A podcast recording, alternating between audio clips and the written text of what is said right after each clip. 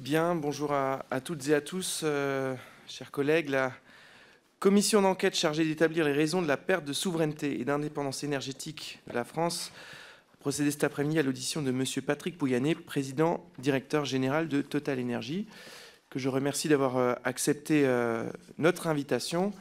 Je précise de suite à, nos collègues présents et à venir que notre audition se tiendra jusqu'à 15h15 afin de respecter les engagements pris de, part et d'autre.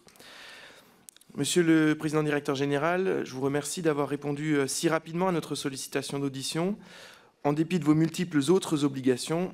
Je crois d'ailleurs que euh, notre audition s'insère dans un calendrier relativement serré, et je tiens à préciser euh, aux, membres de notre commission que c'est en deux semaines la deuxième fois que vous venez devant notre Assemblée pour répondre à différentes euh, institutions euh, qui euh, souvent travaillent en parallèle, c'est dire à quel point l'activité de votre groupe est au cœur des préoccupations des parlementaires aujourd'hui. Mon propos introductif sera bref. Simplement pour remettre un peu en contexte, nous avons organisé cette audition dans le cadre d'un cycle de, quelques auditions plus particulièrement consacrées aux enjeux des hydrocarbures, du gaz et du pétrole. Nous savons néanmoins que le groupe que vous dirigez est multi-énergie. Votre rapport intégré 2021 en témoigne. Les produits pétroliers comme le gaz naturel, mais aussi l'électricité renouvelable, composent le mix énergétique de la compagnie de façon finalement assez... Euh, euh, avec, un, parallèle qui peut être tracé, avec euh, les stratégies que nous pouvons évoquer pour les États. L'ambition affichée euh, de neutralité nette carbone d'ici 2050 permet de prendre la mesure des mutations en cours et à venir au sein de votre groupe. Au regard des sujets euh, sur lesquels la commission d'enquête que j'ai euh, l'honneur de présider doit se pencher, plusieurs problématiques peuvent toucher votre entreprise. Ainsi, plusieurs problématiques nous intéressent également. Quelle notion de souveraineté peut conduire vos réflexions, vos stratégies, vos travaux? Euh, dans un groupe international comme le vôtre, ce n'est pas forcément évident. Et pourtant, des exemples euh, très récents, tels que la stratégie de ristourne faite sur euh, les carburants, peuvent démontrer que votre entreprise conserve un lien particulier à l'État et à la nation française. Le, rapporteur vous a envoyé un questionnaire qui pourra guider votre propos introductif.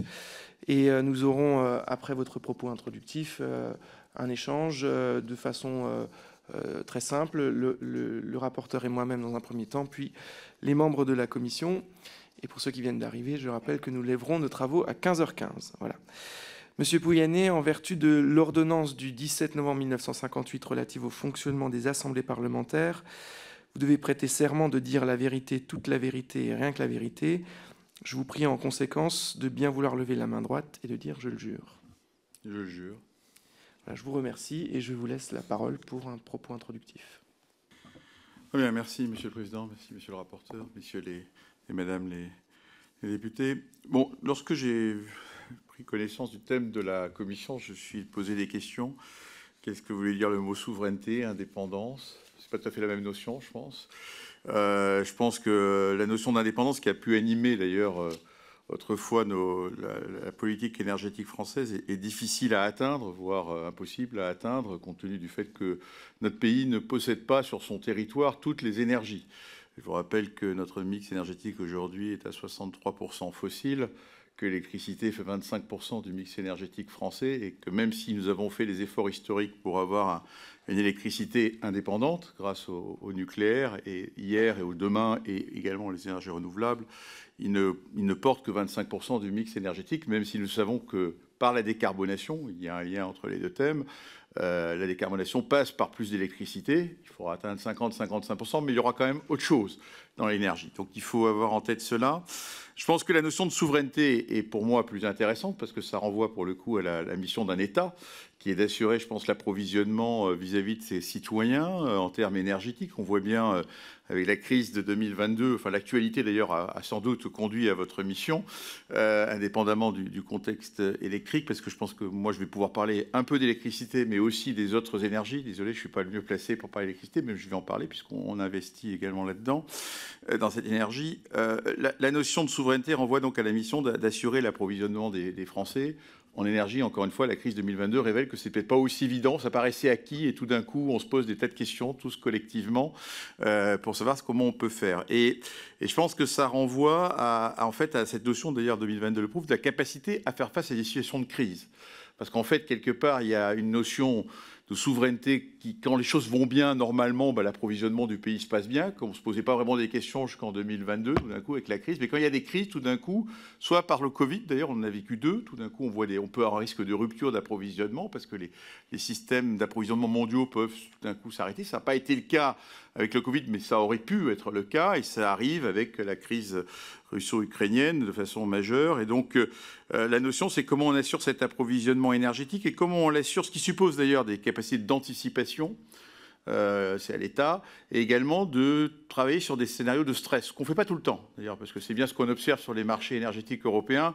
Peut-être que lorsqu'on a construit, par exemple, le marché gazier européen euh, unique, on n'a pas, on pas, n'a pas fait le test du stress. Qu'est-ce qui se passe si on n'a plus de gaz russe, quoi Et euh, d'un coup, des questions qui dans des entreprises euh, parfois se posent, c'est la question des, stress aux limites et qu'il faut sans doute, pour aborder votre mission, se poser. Sachant qu'il y a deux types de stress, d'ailleurs, que révèle l'année 22.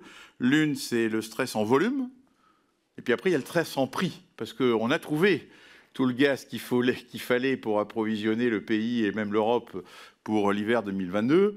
Euh, mais tout ça a un prix parce qu'on dépend de marchés extérieurs. Donc il y a deux notions, je pense, derrière la notion de souveraineté. Une notion euh, d'assurer l'approvisionnement, sa fiabilité, qui est quand même la première mission que nos concitoyens, je pense, attendent de, l'État. Euh, et, après, il y a une notion, oui, mais à quel prix? Et on voit bien que la notion, s'il y a bien la deuxième, enfin ça j'en suis convaincu pour depuis 25 ans dans l'énergie, si notre mission, c'est d'apporter une énergie qui soit à la fois fiable, durable et, et, j'ajoute toujours abordable. C'est bien la dimension économique du prix qui est juste essentielle également vu de nos, concitoyens, parce qu'en fait, souvent, bah, parce que c'est juste un besoin essentiel qui est la première, fait partie des dépenses du, pouvoir d'achat. On commence, il faut qu'on se loge, il faut qu'on bouge, il faut qu'on se chauffe. Euh, il faut qu'on puisse aller au travail avec sa voiture, etc. Et donc, on voit bien qu'il y a une notion à la fois de disponibilité et de prix, et les deux n'allant pas nécessairement ensemble.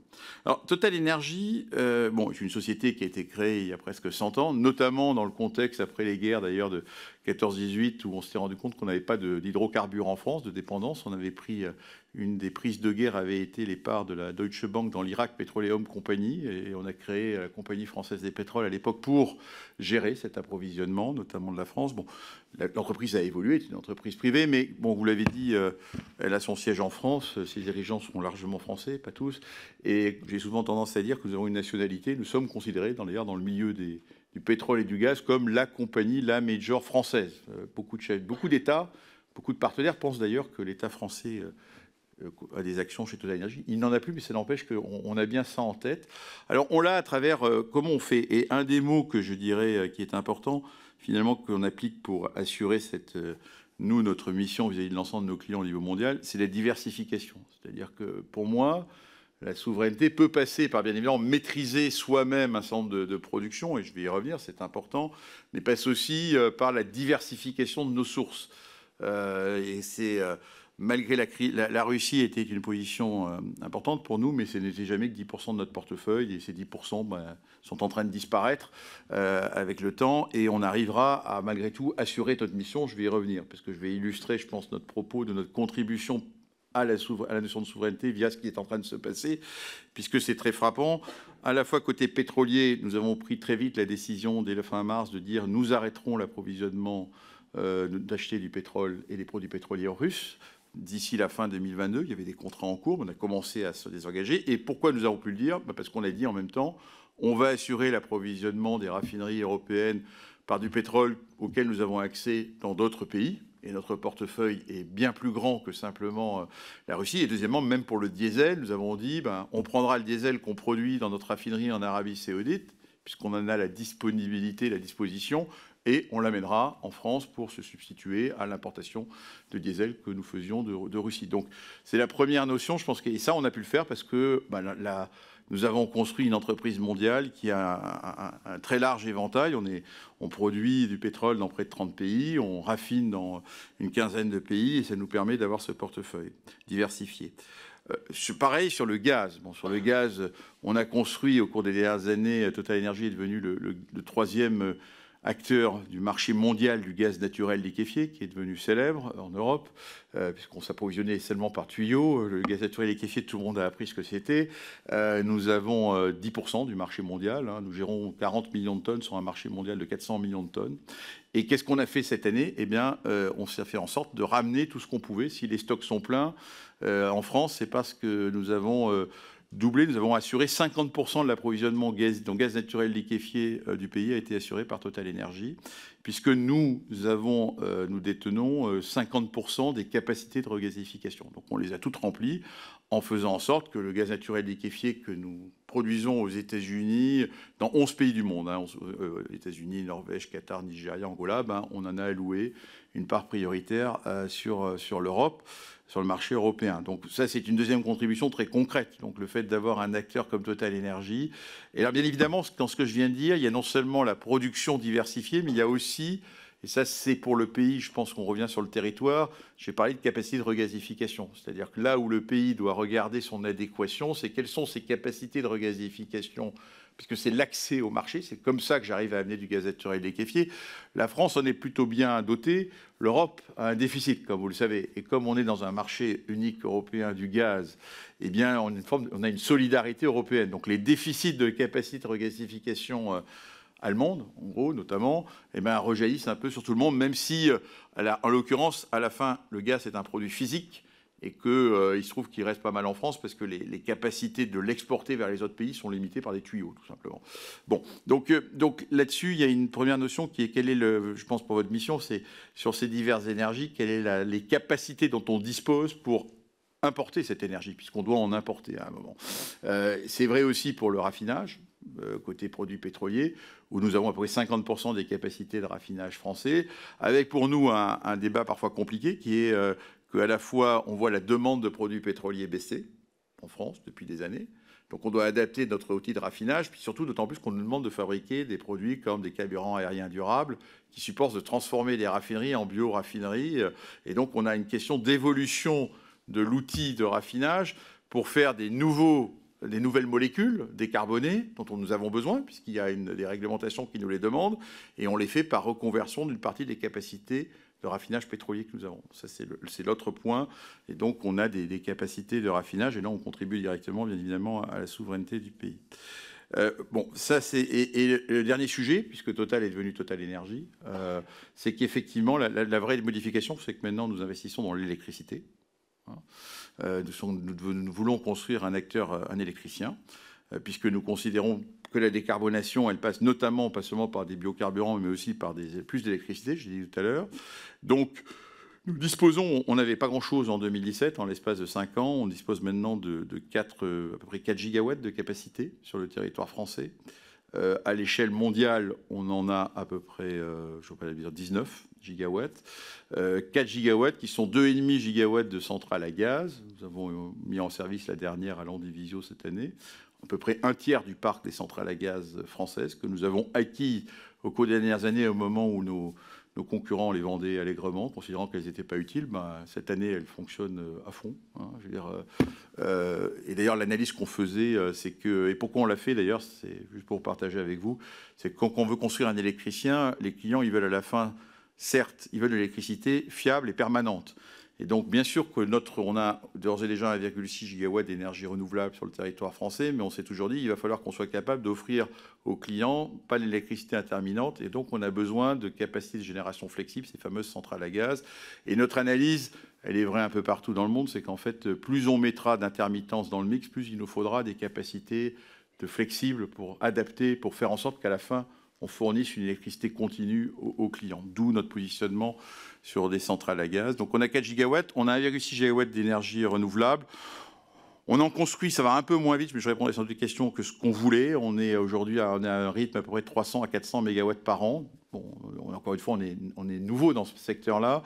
On aimerait, on visait, on était plus ambitieux. On pensait qu'on pourrait faire entre 500 700 mégawatts par an. Donc, on espère atteindre ce rythme pour participer à, ben, à faire croître euh, nos capacités de génération d'électricité en France.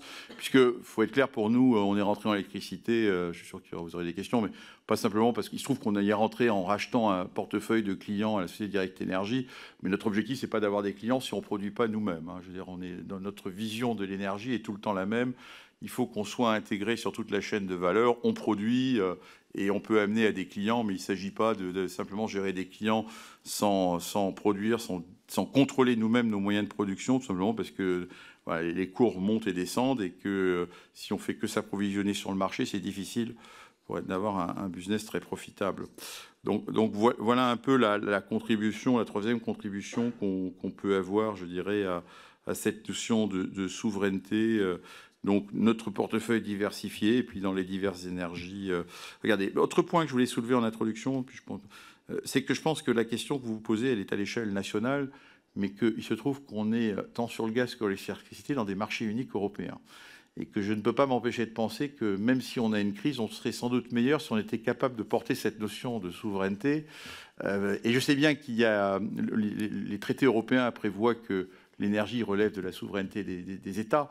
Simplement, avoir des politiques climatiques européennes et avoir des politiques énergétiques par État, euh, c'est compliqué. Et aujourd'hui, face aux crises que nous vivons, et à l'ambition d'ailleurs de neutralité carbone qu'on porte collectivement au niveau européen, et on est en avance sur le reste du monde, je pense que l'échelle européenne pour réfléchir à ces notions, notamment en termes de où est-ce qu'on investit les divers moyens de production euh, je ne peux pas empêcher que parfois il y ait des pays du nord de l'Europe qui investissent dans le solaire. Ce serait mieux si on était un peu plus malin de le faire au sud et vice-versa pour l'éolien.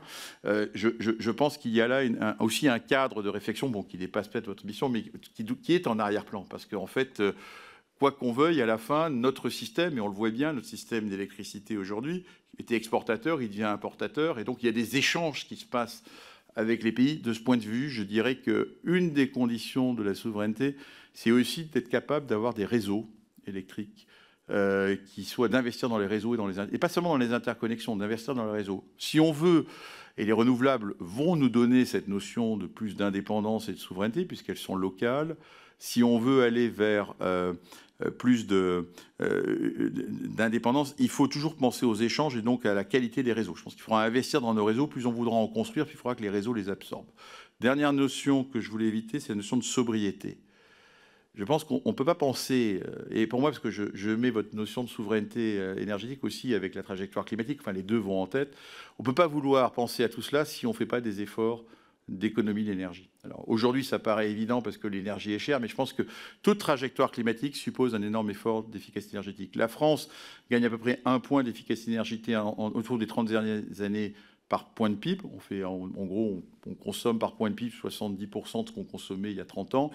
Euh, il faudrait être capable de faire euh, passer à 2 à 3%, à la fois pour être sur des trajectoires net zéro, mais aussi ça serait bien pour l'indépendance énergétique, parce que moins on consommera collectivement. Donc tous les efforts qu'on peut faire en ce moment là-dessus vont, nous aider, à, atteindre cette notion de, souveraineté.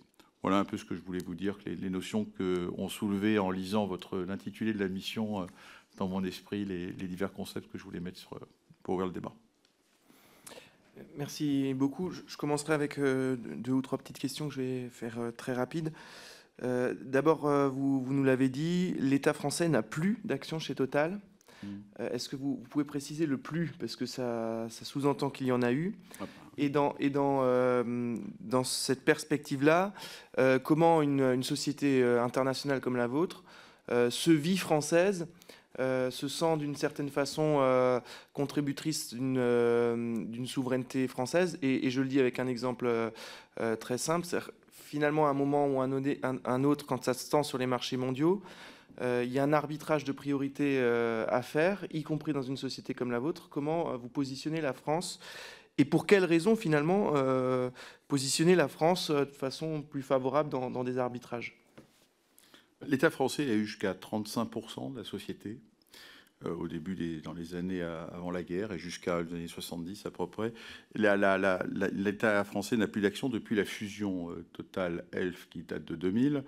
il restait une golden share. À ce moment-là, la, Commission européenne n'a mis qu'une seule condition à la fusion, qui était la fin de cette euh, golden share. Voilà l'évolution du capital. Bon, après, je pense que la nationalité d'une entreprise s'exprime euh, bon, par son siège, par le fait qu'on est soumis aux lois françaises. Enfin, on est une société euh, européenne mais de droit français, le siège en France, c'est une première question.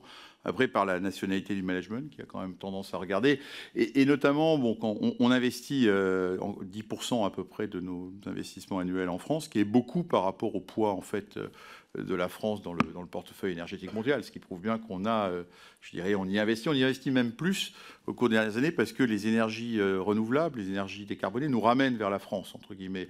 Euh, on a commencé, bien évidemment, lorsqu'on est rentré dans le domaine de l'électricité, on s'est d'abord dit, avant d'aller le faire dehors, on va peut-être commencer à, à, le faire chez nous pour voir comment on peut s'entraîner, enfin, développer notre compétence des équipes, recruter des équipes, le faire ici. Euh, et euh, par exemple, il y a un autre domaine, je n'ai pas parlé, mais le biométhane, par exemple, on, a commencé en France, on a racheté une société française avant de se dire qu'on allait aller développer ses compétences à l'extérieur. Donc il y a chez nous, euh, et comme ces énergies renouvelables sont beaucoup plus locales que mondiales, ben, ça nous ramène vers le sujet français assez, assez, assez régulièrement. alors après, dans les arbitrages qu'on fait, ben, on fait des arbitrages en fonction, encore une fois, on a un amont où on fournit, euh, on, produit des énergies un peu partout dans le monde, puis après on a ce que j'appelle un aval, des raffineries, des terminaux de gasification, euh, des, clients. Il se trouve que la société, notre société, historiquement, a développé des clients en Europe, à l'échelle européenne. On a un portefeuille qui est assez européen. Et donc nos flux, entre guillemets, de, on doit à la fois nos flux de production vont aller, on, va, on a une autre mission qui est d'alimenter euh, nos raffineries, nos terminaux de regasification, nos clients européens et français. Donc voilà. Après, il est clair que euh, les arbitrages peuvent être économiques. Hein, euh, lorsqu'on est notre gaz naturel liquéfié américain, puisqu'on est le, était en 2021 le plus gros, on a la plus grosse position euh, de gaz naturel liquéfié parmi tous nos concurrents. On a, on a, exporté 11 millions de tonnes de gaz naturel liquéfié des États-Unis. Ils peuvent aller soit en Asie, soit en Europe. l'arbitrage, il va être à la fois économique, en fonction des où sont les prix les meilleurs, et puis après, ils peuvent être encore une fois, là il se trouve que on a les terminaux de regasification qui en Europe étaient pleins en gros à 40-50%, on les a remplis à 95%, considérant que euh, la priorité a été aussi quelque part bah, d'amener tout ça à nos clients en Europe. Donc c'est cette notion-là, cette notion de... On a une mission aussi de remplir, on a des contrats avec nos clients qui vont faire qu'on va faire nos arbitrages. Une deuxième question sur euh, le, rapport entre le brut et le raffiné, notamment sur le pétrole. Euh, est-ce qu'à ce, niveau-là, il y a des obligations de raffiner sur le territoire national euh, Ou sinon, comment vous construisez le, panier euh, d'importation entre le, pétrole brut ou le pétrole raffiné à l'échelle de la France? Non, il n'y a pas d'obligation de raffiner, il y a des obligations de stock stratégique qui sont en gros, euh, puisqu'on a des, puisqu'on des stations-service, j'ai oublié d'en parler, mais on met à la consommation. Donc en fonction de votre mise à la consommation, on a 3400 400 stations-service, on a à peu près 25% du réseau national. Donc en fonction de votre obligation, votre mise à disposition de, produits, vous avez des obligations de stockage qui sont en gros de 90 jours. Donc on a des obligations de stock stratégique que l'on a soit nous-mêmes dans nos stocks, soit via l'organisme collectif qui s'appelle la sagesse. Donc on remplit cette obligation. En l'occurrence, je pense qu'il est bien dimensionné par rapport à la. enfin, je pense que l'obligation de stockage stratégique qui s'est renforcée au cours des années est bien dimensionnée. Euh, on en a sur le gaz, elle n'est pas de la même nature. Elle est assez forte en France, malheureusement, est, l'échelle européenne, elle est assez faible. Elle est plutôt de deux mois d'hiver, en gros. si je regarde, sachant que la consommation gazière est très saisonnière. Donc ça fait 4 mois d'été, 2 mois d'hiver en gros. Euh, et on, a en France une obligation relativement forte. Donc on n'a pas d'obligation de produits raffinés, maintenant on a des outils de raffinage, donc on les utilise quand même en, priorité. Il faut faire tourner nos raffineries. Alors d'où vient le, pétrole brut? Alors là, il vient, je regardais, il vient du monde entier. Hein. il vient du, il vient du Moyen-Orient, il vient d'Afrique, il vient de l'ensemble de nos productions. Il ne vient pas nécessairement d'ailleurs, au passage, nos productions en gros alimentent, nos propres productions alimentent 25% de l'outil de raffinage français mais notre, notre, notre, qualité de négoce en ramène d'autres. En fait, c'est une question de quelle est la bonne qualité de pétrole vis-à-vis de quelles sont les caractéristiques d'un outil de raffinage. Toutes les raffineries ne peuvent pas traiter tous les pétroles. Mais globalement, notre, trading, comme on dit, euh, en gros, on manipule à peu près dans l'année quatre fois plus de produits pétroliers, de, pétrole, que ce qu'on produit nous-mêmes. Donc on a une capacité à, à, aller chercher le pétrole un peu partout. Donc pour ça, d'ailleurs, sur l'affaire euh, du pétrole russe, c'était très facile pour nous de dire on va substituer au pétrole russe. Alors naturellement, en substituant, on l'amène de plus loin, donc il coûte un peu plus cher. C'est juste la conséquence que ça a, parce que c'est pas pour rien qu'on le prenait en Russie, c'est qu'il était au bout d'un tuyau et que c'était la meilleure façon d'alimenter les, raffineries allemandes. En l'occurrence, il y avait très peu de pétrole russe qui allait sur les raffineries françaises. En fait, euh, on avait essentiellement du pétrole Moyen-Orient, Afrique, on en avoir d'Amérique du Sud également.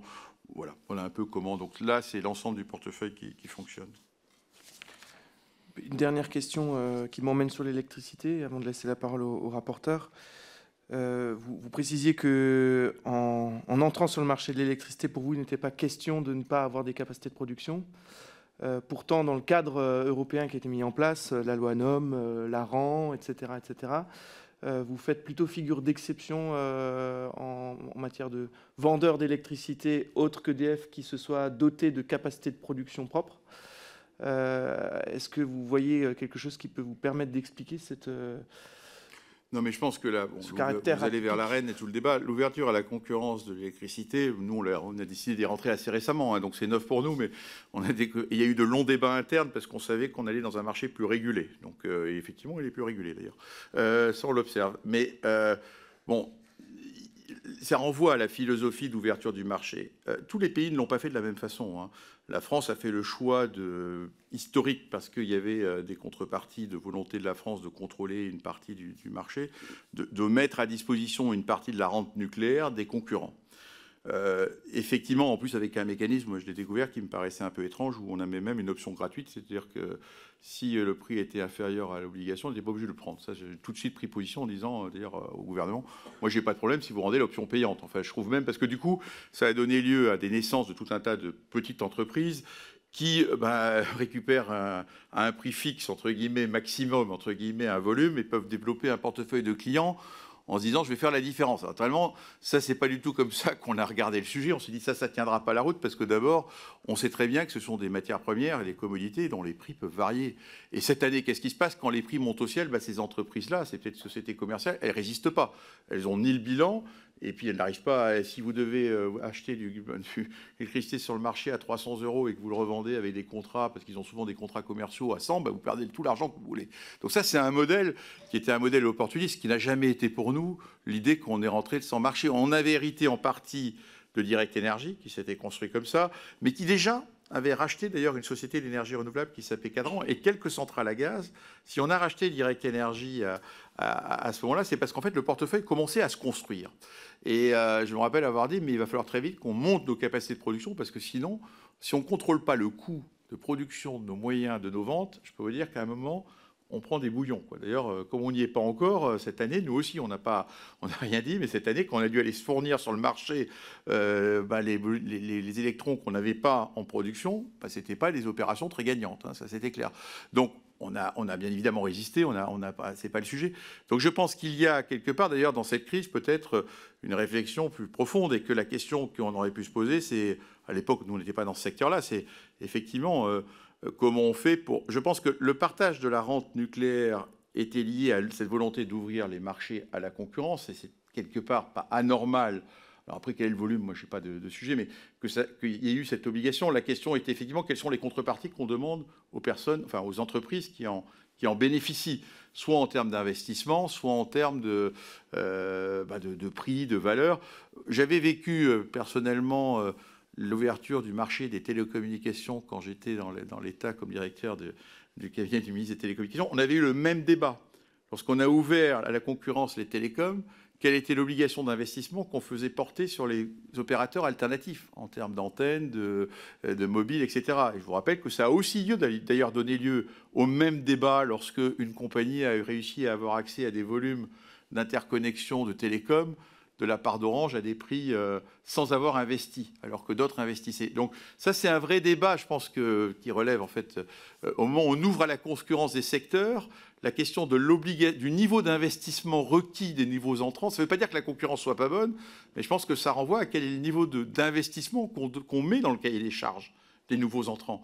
Les télécommunications, ça a été un débat. Je vois que l'électricité, on a découvert qu'effectivement, il y avait des acteurs qui avaient finalement assez peu investi. Bon, ce n'est pas du tout notre, notre idée, encore une fois, parce que si on veut résister à cette volatilité, la seule façon, c'est de contrôler, d'avoir euh, ses propres coûts de production, enfin, d'avoir une maîtrise. Alors, on ne peut pas en avoir une maîtrise euh, totale, donc encore, une fois, aujourd'hui, on n'est pas total, on n'est pas équilibré, mais encore une fois, les événements de cette année justifient ce qu'on cherche à faire. Voilà. Et donc, on va construire un outil de production à l'échelle française et européenne, sachant qu'il y a aussi des interconnexions dont il faut prendre en compte, puisque on a aussi acheté les centrales à gaz en Espagne et en Belgique, dont certaines d'ailleurs ont bien fonctionné également pour alimenter, puisqu'aujourd'hui il y a des importations d'électricité venant d'Espagne depuis peu vers la France. Donc voilà, donc on peut, on peut concevoir le sujet à l'échelle française et à l'échelle européenne. merci. Monsieur le rapporteur Euh, pardon, là du coup, euh, il, faut, voilà, il va falloir alterner les micros. Merci Monsieur le Président, merci Monsieur le Président Directeur Général de vous être rendu disponible et pour la, clarté de vos réponses. Euh, un premier train de questions sur la question de la sécurité d'approvisionnement que vous avez déjà commencé à aborder, et, même si j'ai conscience que les, délais sont restreints par rapport euh, au déclenchement de la crise, avoir votre éclairage sur ce que, la, crise actuelle euh, donne comme indication sur la sécurité d'approvisionnement euh, en matière de, gaz et, de pétrole en particulier, avec deux questions que je voudrais vous poser. La première, c'est le regard que vous portez sur notre capacité à anticiper et à réagir euh, à une crise en matière d'approvisionnement. Au niveau national, on a un plan hydrocarbures et un plan gaz auquel vous devez être associé, donc euh, ce point-là m'intéresse. Et au niveau de votre entreprise, sur la capacité à gérer la logistique d'approvisionnement euh, en cas de crise géopolitique, sous la forme de stress test, comme vous l'avez évoqué, et quand viennent s'ajouter, par exemple, des mouvements sociaux qui peuvent perturber davantage votre votre fonctionnement ordinaire, euh, donc votre regard sur ces dispositifs à la fois publics et puis sur ceux de votre entreprise, et votre regard sur les outils actuels à disposition. D'abord les stocks. Vous avez euh, évoqué la question des stocks, mais je serais preneur de précision quand vous dites que les stocks euh, pétroliers, les stocks stratégiques vous semblent suffisants. À quelle aune et qu'est-ce qui vous permet de, d'estimer cela? Et, la même question pour le gaz, avec la question spécifique de la regazéification. Vous avez évoqué le déficit européen. Quelle cause vous y voyez et, quelle remédiation euh, vous y voyez également à court et moyen terme? Euh, côté pétrole, qu'est-ce qui nous fait dire que trois, mois, ça nous paraît relativement signifiant? C'est qu'on n'a jamais eu besoin d'aller à ce niveau-là, même, et encore une fois, parce que les, les points d'entrée de logistique pétrolière du pays sont relativement fournis. Alors effectivement, il faut éviter des mouvements sociaux. bon, finalement, le, pour ce qui nous concerne, ça a duré euh, le mouvement lui-même huit jours. Après, le droit de grève est un droit constitutionnel et donc on ne peut pas, euh, euh, aller contre en fait. Hein. On a fait tout ce qu'il fallait pour avoir un accord majoritaire en huit jours. Après, il fallait qu'il puisse être respecté. C'est des situations quand même exceptionnelles et qui ont, certes, malheureusement, eu des conséquences sur l'approvisionnement des Français, surtout qu'il y a eu de grève dans, toutes deux entreprises en même temps. Ça, c'était ce qui a créé, je dirais, le cumul de difficultés. Euh, c'est tout à fait regrettable. Il se trouve aussi que ça venait après une période, pour ce qui nous concernait, où on avait euh, lancé euh, l'opération des, rabais sur l'essence, et donc tous nos stocks de stations étaient quasiment très très bas, puisque les Français, d'ailleurs c'est une leçon, se précipitaient dans nos stations. Ils en sont d'ailleurs très contents. Euh, moins contents quand ça s'arrête, mais ils en, sont, ils en étaient très contents. Euh, donc bon, voilà, donc je dirais c'est exceptionnel, mais j'ai pas eu le sentiment. Alors après, il y a des outils euh, en termes de souveraineté. Il y a eu un débat, vous savez, qui est quand est-ce que face à un mouvement social, on utilise des niveaux de réquisition, qui est plus un outil de l'entreprise privée. Moi, l'entreprise, je, devais faire notre travail, on devait faire le travail nous pour arriver à, trouver la solution en interne à cette question-là, ce qu'on a, qu'on a fait. Après, euh, il y a une question pour les pouvoirs publics, qui n'est pas une question simple. Euh, c'est chacun a des moyens légaux pour pouvoir faire en sorte de, débloquer ces moyens. Bon, on va regarder nous-mêmes euh, si on n'est pas capable quand même au XXIe siècle, comme je l'ai déclaré récemment, d'être un peu mieux capable de piloter un certain nombre de, de moyens d'accès automatiquement à partir de, en, automatisant un certain nombre de vannes essentielles du pays, on doit pouvoir améliorer notre, notre, propre, notre propre logistique, entre guillemets, sans dépendre d'un nombre limité de personnes. Donc, euh, c'est des leçons qu'on va tirer de la crise. Mais je, pense que cette obligation et que les moyens d'accès au pays sont largement bien couverts. Il y a des tuyaux. La France, bon, on a quand même une façade maritime, hein, ce qui nous aide quand même beaucoup. Donc, on n'est pas un pays euh, comme la Hongrie ou d'autres qui sont au milieu d'un cercle. Et on a, on a beaucoup de points d'accès sur le littoral. Après, il faut que les personnes fassent fonctionner, mais je dirais c'est pas, ça me paraît pas un, sujet un sujet, un sujet, ça me paraît pas un sujet. Pour le gaz, c'est plus compliqué, encore une fois, parce que, voilà, pourquoi d'abord il n'y a pas assez de, capacité de gasification en Europe? J'aurais tendance à dire parce que nous vous écoutons, euh, vous, les pouvoirs publics. Quand l'Europe dit euh, que l'objectif à, long terme, euh, c'est de sortir du, gaz et des fossiles pour des raisons climatiques, voire même pas à long terme, mais à court terme, les industriels, les investissements dans un terminal de gasification, il faut à peu près 20-20 ans pour les amortir. pourquoi Et je veux dire, par exemple, les terminaux de gasification allemands, moi j'en ai entendu parler quasiment depuis, que depuis 2005, j'en entends parler régulièrement, on les a étudiés, mais à la fin, quand on regardait les marchés qu'il y avait derrière et la perspective des marchés, c'est des marchés déclinants. Donc c'est compliqué pour des entreprises euh, privées d'investir dans des infrastructures. Et ça, c'est un vrai débat. Enfin, c'est la notion qu'à un moment, les États doivent se poser la question des infrastructures essentielles nécessaires à l'approvisionnement. L'Allemagne ne se l'est pas posée. Pourquoi? Parce qu'il y avait le, gaz russe. Euh, et je pense aussi parce qu'on ne peut pas réécrire l'histoire. Lorsque l'Allemagne prend la décision, la décision de ne pas terminer, construire ces terminaux, il n'y avait pas eu Fukushima il n'y avait pas eu la décision sur le, nucléaire allemand. Et je pense que c'est une leçon qu'on reprend l'histoire. C'est difficile de redire c'est la faute à qui, parce qu'il faut remonter le temps pour bien comprendre ce qui se passe. Et en fait, Fukushima a eu des impacts majeurs, je pense, au-delà de ce qu'on imagine sur, tous nos pays. Euh, soit parce qu'ils ont ralenti des programmes euh, nucléaires ou des, relances de programmes nucléaires comme chez nous. Hein. Je vous rappelle qu'à un moment, on voulait faire euh, non seulement l'EPR de Flamanville, mais Panly, puis on a arrêté. C'est Fukushima qui a eu... Et les Allemands ont décidé de sortir du nucléaire en 2010 ans plus tard, hein, en 2021-22, sans en tirer sans doute toutes les conséquences. Je pense que Mme Versteger a dit, finalement, c'est un peu notre notre fainéantise ou notre, euh, qui a fait ou pas c'est pas notre finalement notre appétence pour le profit parce qu'on avait du gaz russe pas cher. Donc le gaz russe on l'a quasiment domestiqué sans se poser alors que pourtant régulièrement la question euh, géopolitique de la relation à la Russie était posée. Mais et donc c'est la leçon qu'il faut en tirer c'est-à-dire que je pense qu'il y a des instances en France, je pense que c'est la mission du, SGDN notamment, enfin, ou de, l'État, euh, de, se poser des questions en fonction des décisions qui sont prises et des événements, de bien s'assurer qu'on a bien dimensionné notre système d'approvisionnement. Or, ben, on a découvert, avec la crise russe, euh, que si on n'a plus de gaz russe, ben, on n'a pas assez de terminaux de regasification en Europe. Euh, voilà. Alors la France, elle, a des, capacités, mais elle les a d'ailleurs au passage depuis peu. Hein. C'est parce qu'on a décidé, euh, nous d'ailleurs, on y a contribué en 2011, de construire le terminal de Dunkerque. Hein. Historiquement, on n'avait que Montoire pour le gaz algérien. On a racheté Foscavaou, nous sommes devenus actionnaires à un moment, puis on a décidé de construire Dunkerque, en partie d'ailleurs dans la veine où on avait arrêté une raffinerie, on a décidé de faire un terminal de regasification, mais on voyait bien parce qu'on était un acteur majeur du gaz naturel liquéfié qu'il faudrait qu'on en amène. Donc c'est assez récent, sinon on aurait été dans un... Donc on a construit cette installation.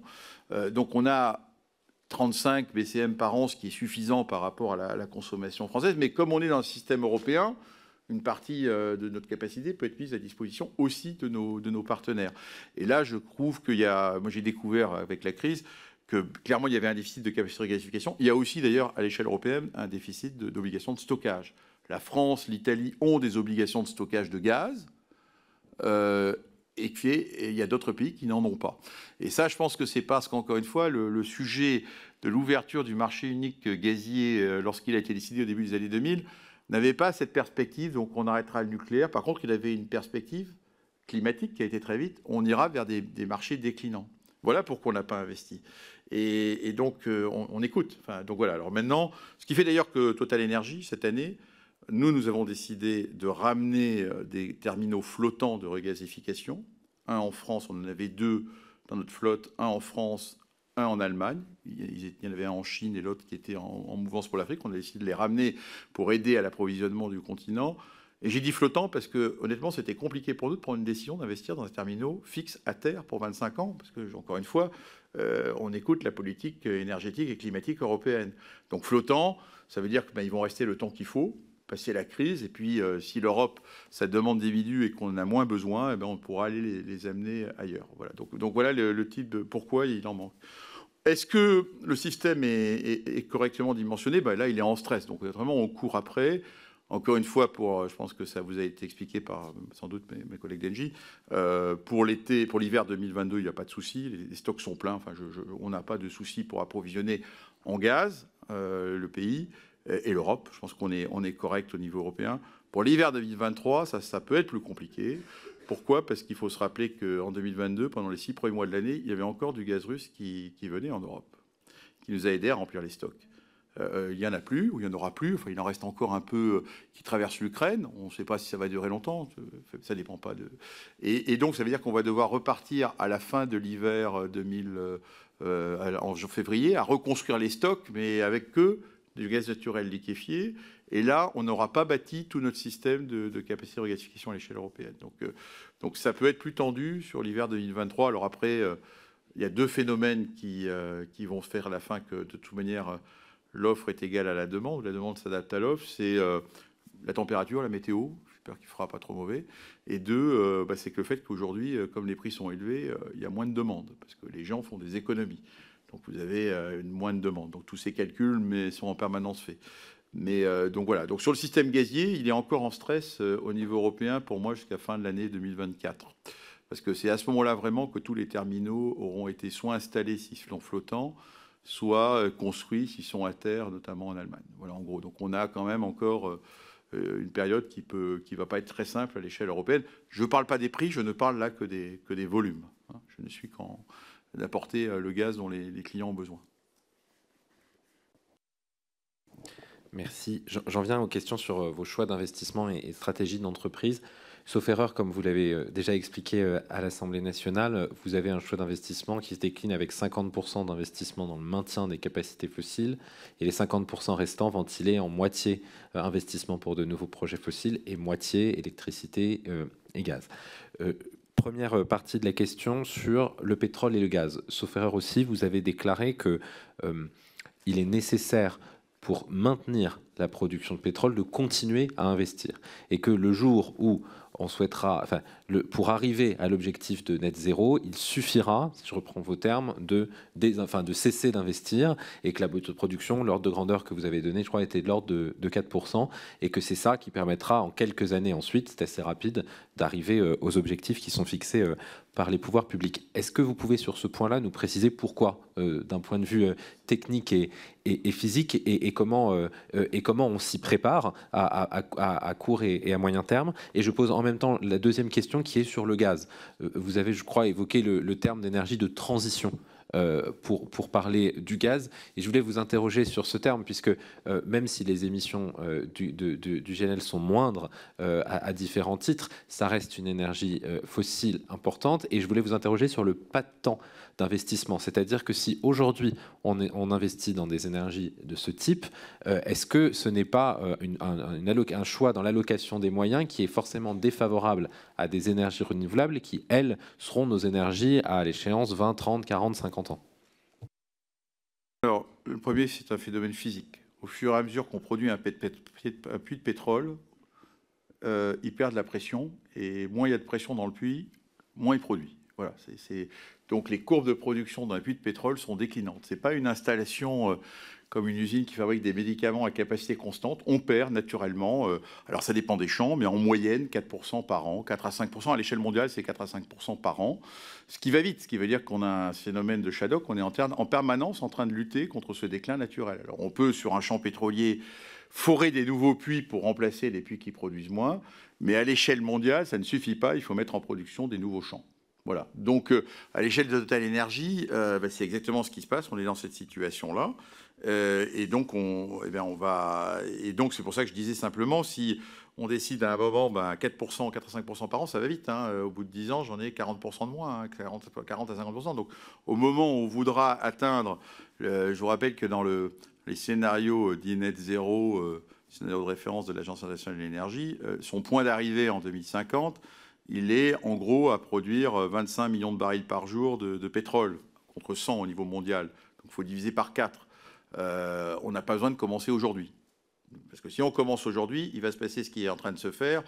On a un peu commencé aujourd'hui à l'échelle mondiale, hein, puisqu'en fait c'est pour ça d'ailleurs que les prix montent, euh, puisqu'on a quand même réduit fortement les investissements dans le domaine pétrolier au niveau mondial. On les a quasiment divisés par deux en l'espace de 7 à 8 ans eh bien, on n'assure pas totalement le renouvellement de la production à l'échelle mondiale. Et le résultat, c'est que c'est les prix qui s'ajustent. Parce que euh, dans cette affaire, euh, si les gens continuent et ils le font, euh, il y a une population qui mondiale qui monte, 8 milliards d'habitants maintenant.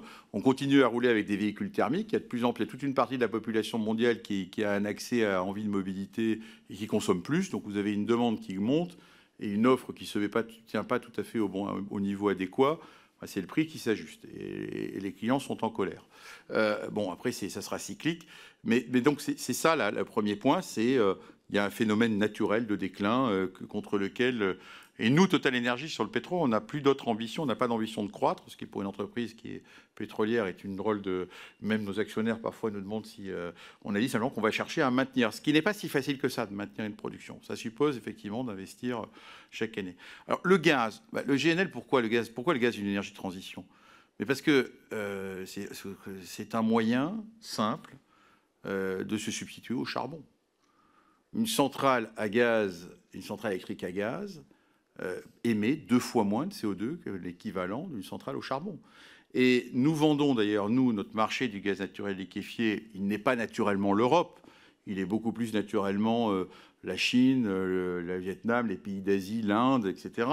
Et en fait, on substitue, ils, achètent notre gaz pour le substituer en partie au charbon, ou pour faire en sorte que leur demande additionnelle d'électricité, parce que leur population croît, soit remplie par du gaz plutôt que du charbon charbon qui est en général moins cher. C'est pour ça qu'il y a une compétition. C'est pour ça qu'on dit que c'est une énergie de transition. Alors il y a une condition pour qu'elle le soit vraiment, c'est la maîtrise des émissions de méthane sur toute cette chaîne, puisque le, méthane a un pouvoir euh, de réchauffement de l'atmosphère qui est, qui est, supérieur. Donc ça c'est la condition sine qua non, d'où les objectifs extrêmement stricts qu'on a de, maîtrise de toutes les émissions de méthane pour ce qui nous concerne. Euh, voilà, et, et l'horizon, et je pense que l'horizon, et pourquoi, le, pourquoi je l'ai dit tout à l'heure, parce que la, transition climatique suppose que la transition énergétique suppose qu'on électrifie de plus en plus les usages. Donc on va bien sûr introduire de plus en plus d'énergie renouvelable, mais intermittente.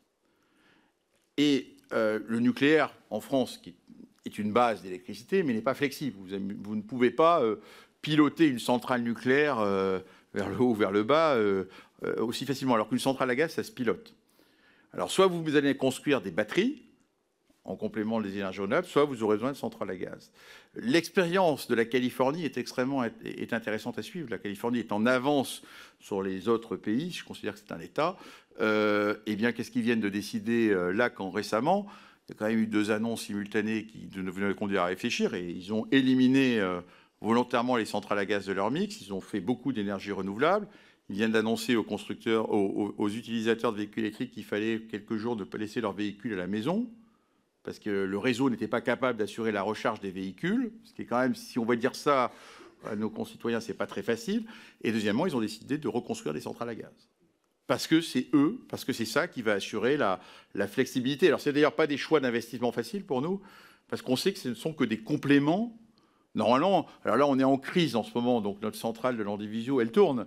Euh, mais normalement, comme c'est flexible, le taux d'utilisation du centrale à gaz, c'est plutôt du 30% que, du, euh, que 100%. Donc c'est un outil, un investissement qui n'est pas très évident parce qu'on ne sait pas quel va être exactement l'usage qui va en être fait. Mais notre conviction, c'est que euh, plus on mettra d'intermittence dans un, dans un système, plus il faudra être capable de gérer cette intermittence et que des moyens de génération flexibles euh, seront utiles. Voilà.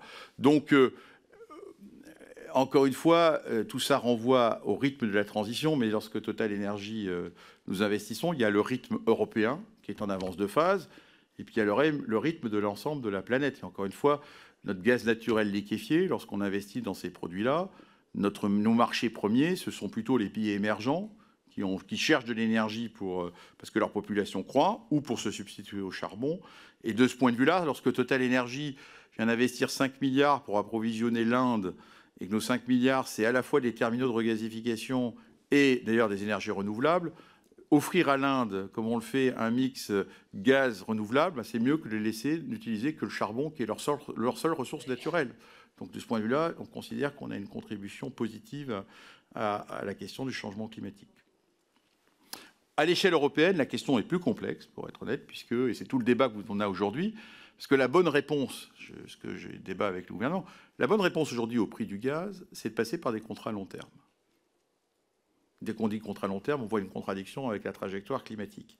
Il faut avoir en tête que nous avons vendu, nous, nous vendons en, 2022 euh, sur la base de contrats long terme. On a à la fois un portefeuille de contrats long terme, c'est des contrats qui durent 15, 20, 25 ans, et puis on a des marchés spot. Et les acheteurs japonais ou les acheteurs chinois, quand je regardais quel est le prix moyen de vente du gaz naturel liquéfié au Japon en 2022, qui est un mix de contrats long terme et de marché spot, ça a été 60 euros du mégawatt. L'Europe, ça a été 130. Donc pourquoi? Parce que quand les contrats est long terme, il y a de la durée, et s'il y a de la durée, ben, on a des contreparties sur les prix. On ne dépend pas d'un marché euh, spot qui, lui, euh, prend les à-coups immédiats de, de, de l'offre et de la demande.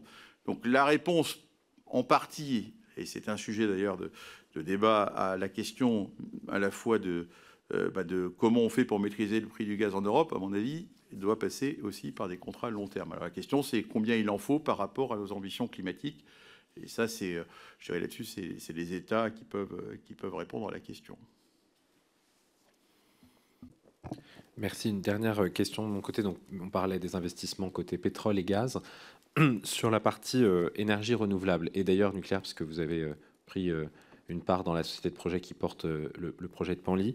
D'abord, sur les énergies renouvelables, sauf erreur, vous avez déclaré que la difficulté première, c'était la capacité à faire émerger des projets. Euh, est-ce que vous pouvez revenir sur, les dernières années, enfin les deux dernières décennies, et la, difficulté que vous évoquez, en tout cas que vous mentionnez, à, investir et à faire aboutir des projets d'énergie renouvelable? Et puis sur, le nucléaire, peut-être savoir ce qui vous a euh, incité à investir euh, dans ce projet, la place que vous comptez donner à cette énergie et le, rôle que vous lui voyez au sein de, ce mix énergétique et de votre portefeuille.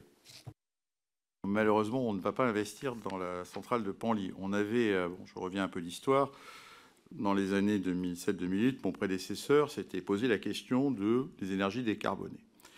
On avait regardé, il avait décidé de regarder la question du nucléaire. Euh, pourquoi Parce que nous avions le sentiment que nous avions, nous n'y connaissions rien, soyons clairs, ça c'est clair, il y a des gens d'entreprises françaises qui connaissent beaucoup mieux que nous le sujet, mais qu'il y, avait deux notions qui nous avaient poussé à regarder ça. D'abord, on a des capacités de gestion de projet on gère Total Énergie. Un des savoir-faire de notre entreprise, c'est de gérer des projets de plusieurs milliards, des projets géants de construction de plateformes pétrolières, d'usines de gaz naturel liquéfié dans les conditions. Et donc cette capacité de gestion projet nous paraissait être un atout pour une industrie nucléaire qui en fait n'avait pas conduit de projet depuis des années. Et donc on pouvait apporter quelque chose parce qu'on a des personnes, on gère de la complexité de projets en parallèle. On ne sait pas construire des centrales nucléaires, mais nous, on a des. C'est vraiment notre savoir-faire. Et d'ailleurs, c'est souvent ce qu'on vend ce que je vends, moi, quand par exemple, récemment, on a pris au Qatar des positions majeures, puisque c'est nous qui avons la plus grosse part des nouveaux projets au Qatar de gaz naturel liquéfié. Ce qu'on leur a vendu, c'est la capacité de nos ingénieurs à piloter le projet. C'est ça qui les intéresse, la capacité d'ensemblier. Et donc, on s'était dit, on a cet atout. Bon, par ailleurs, il se trouve qu'à ce moment-là, dans les six années 2005-2006, je rappelle le Pétrole Monde, un certain nombre de pays du Moyen-Orient, où nous sommes euh, très présents, comme Abu Dhabi, avaient décidé de regarder le nucléaire. Donc, on, mon, Christophe de Marjorie, c'est-à-dire, on, peut peut-être apporter aussi dans des pays qui sont très importants pour nous euh, d'un point de vue pétrole, hydrocarbures, un investissement dans ces énergies écologiques, pourquoi pas le nucléaire? Bon, euh, l'histoire a été compliquée, pour des, je ne vais pas revenir là-dessus, on s'est associé à, des collègues, euh, puis sans doute pas, pas à EDF, il y a eu de la bataille française. Finalement, aucune entreprise française n'a eu le marché d'Abu Dhabi. Et puis, en France, il y avait le contrepartie. Donc, effectivement, il y avait une décision. Au moment où il y avait deux, euh, deux projets d'EPR, il y avait Flamanville puis Panly, d'avoir 8,33% du projet de Panly. Bon, là-dessus, euh, ce projet, cette société a été dissoute, euh, puisqu'après, il y a eu Fukushima. Et là, honnêtement, je n'étais pas, moi, personnellement, un grand fan, pour d'autres raisons, d'investissement dans le nucléaire, parce qu'il y a toute la question de la des, euh, on appelle ça en français, les, obligations résiduelles à long terme, qui mettent ça dans le bilan d'une entreprise privée. C'est très compliqué. Nos collègues d'Engie pourront vous y répondre. Et donc, euh, après Fukushima, on a décidé d'arrêter, euh, d'arrêter notre expérience. Surtout qu'on n'avait pas eu beaucoup de succès, pour être honnête, dans l'idée première qui était aller vers nos pays, pétroliers, accompagner certains pays pétroliers dans cette. il n'y en a pas, pas beaucoup d'ailleurs hein, qui, qui finalement sont allés vers le, vers le nucléaire. Donc Fukushima, je pense que cet événement, ne le, négligez pas dans votre mission. A, franchement fait une pause dans beaucoup de pays parce que c'était quand même un événement majeur dans un pays occidental. Euh, Tchernobyl, c'était en Union soviétique. Donc euh, on avait mis tout ça sur le compte quelque part d'un problème, je dirais, euh, de moindre contrôle, moindre notion de sûreté nucléaire dans un pays soviétique. Fukushima, c'était au Japon, qui est quand même considéré comme un des pays à l'avant-garde de la technologie et a beaucoup posé de questions à tout le monde. Et nous, on s'est dit bon bah ce risque il existe et c'est pas possible de mettre ça dans, notre bilan. Donc on n'est pas du tout, euh, même si c'est une énergie décarbonée, je comprends le choix de la France. Hein, je, ne, je ne le comprends. C'est pas pour moi compatible. Je pense que d'ailleurs euh, la gestion de ces risques relève largement des États. Euh, bon voilà en gros pour le nucléaire. Alors côté énergie renouvelable, qu'est-ce que j'ai voulu dire? Bah, J'ai voulu dire que je fais qu'observer en fait la capacité qu'on a. C'est vrai pour la France, c'est pas vrai pour la France. C'est vrai dans beaucoup de pays européens. On est en train de se heurter aux mêmes difficultés en Espagne, par exemple, en Italie. En fait, on a simplement le fait qu'il y a une question de. Les énergies renouvelables, c'est de l'occupation de l'espace. Il faut du sol, il faut du sol, il faut des territoires. Et dans nos pays européens, dans notre civilisation européenne, il y a un conflit d'usage, il y a des conflits d'usage, à quoi on met, à quoi sert l'espace. On peut dire c'est pas beaucoup d'espace, mais il n'empêche que vous avez des usages agricoles de cet espace, vous avez des usages urbains.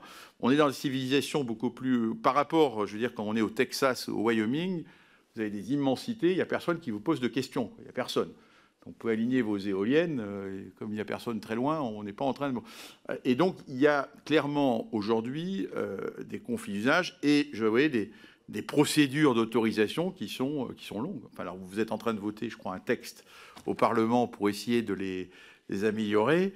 Euh, j'espère que ça sera le cas, mais c'est objectivement euh, un sujet sur le terrain. Moi, j'ai passé cette année, je suis allé une semaine voir l'agence qu'on a à Toulouse pour comprendre qu'est-ce qui se passe concrètement. J'avais pas mal d'ingénieurs, j'ai conclu, vous devriez recruter des sous-préfets. Parce qu'en fait, notre problème, c'est pas, c'est pas de construire l'objet technique, c'est après euh, le marathon euh, administratif. Il y a en gros 14 autorisations pour faire implanter une usine solaire en France. Et, on me dit on simplifie, mais il y en a toujours 14. Et, je, veux dire, c'est un vrai sujet. Et, je trouve qu'il y a, euh, je me permets, je ne vais pas rentrer dans le débat qui anime vous avez, mais une question de l'urgence climatique par rapport à tout cela. Qu'est-ce qu'on est Alors après, je sais bien qu'on va me dire qu'il faut prendre en compte tous les intérêts de toutes les parties prenantes. mais quand au bout de trois ans, euh, vous avez une voix qui se lève et qui vous dit Ah, mais on a oublié de vérifier qu'il n'y a pas un site archéologique caché sur le terrain, euh, et on repart pour un an d'études, et eh ben, tout ça, ça prend du temps. Donc, euh, juste une statistique je faisais un ratio nombre de personnes que nous avons dans notre filiale renouvelable en France par rapport aux mégawatts que nous installons. Il est deux fois plus élevé en France et en Europe, deux fois plus élevé que dans les autres pays parce qu'il faut qu'on gère tout, cela.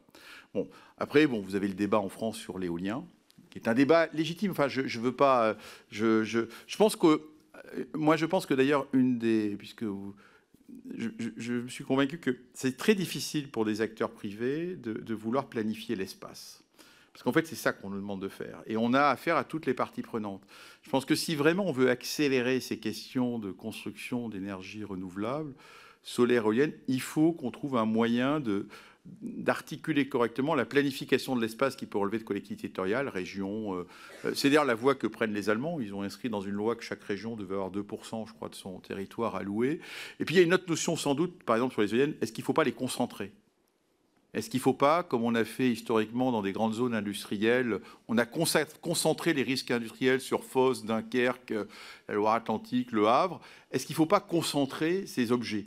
Parce que c'est vrai qu'en avoir 10 qui imitent le paysage, au bout d'un moment, ça fait 10 points de, je dirais, de, euh, fixation.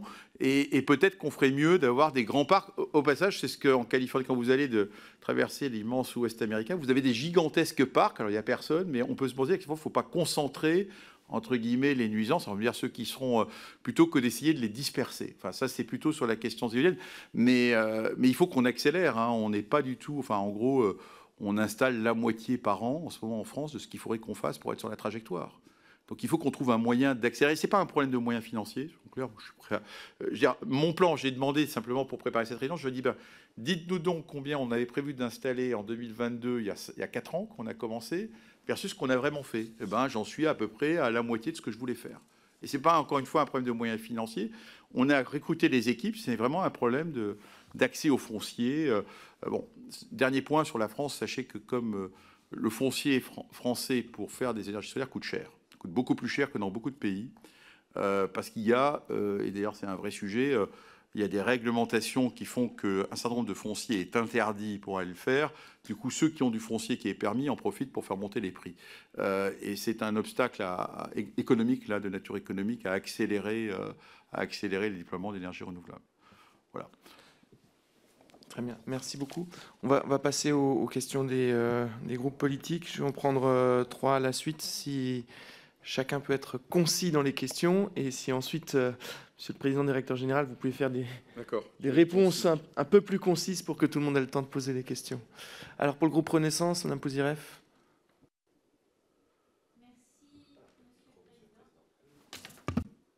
Merci, Monsieur le Président. Euh, Monsieur Pouyanné, oui, j'ai retenu de votre introduction, effectivement, la, souveraineté énergétique, c'est la capacité d'approvisionner le, pays.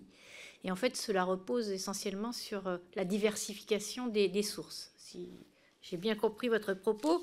Alors, euh, on est loin de l'autosuffisance, euh, nous sommes d'accord. Néanmoins, permettez-moi de faire un peu de prospective euh, en ce qui concerne le biogaz. Avoir votre appréciation. Est-ce que ça va rester marginal Est-ce que vous voyez dans les diverses utilisations du biogaz, que ce soit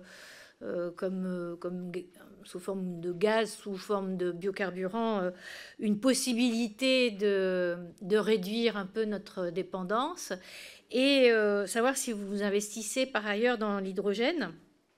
Euh, si vous voyez l'hydrogène comme une possibilité de, stockage d'énergie, sachant que le rendement est très... Si, si, on passe d'une ENR qui produit l'électricité pour le stocker dans de l'hydrogène, pour le remettre sous forme d'électricité, euh, la somme des rendements va faire, euh, ou la multiplication des rendements va faire que euh, l'opération sera peut-être coûteuse. Mais en tout cas, est-ce que si vous trouvez que c'est un moyen, ce qu'il faut développer l'hydrogène, moi ma question en fait c'est pour pouvoir guider nos réflexions sur les capacités du futur. Ça veut dire que si on veut faire de, l'hydrogène, fabriquer de l'hydrogène avec des ENR et du nucléaire, il faudrait avoir des capacités en surplus, en fait. Merci. Alors pour le Rassemblement national, Monsieur Tanguy.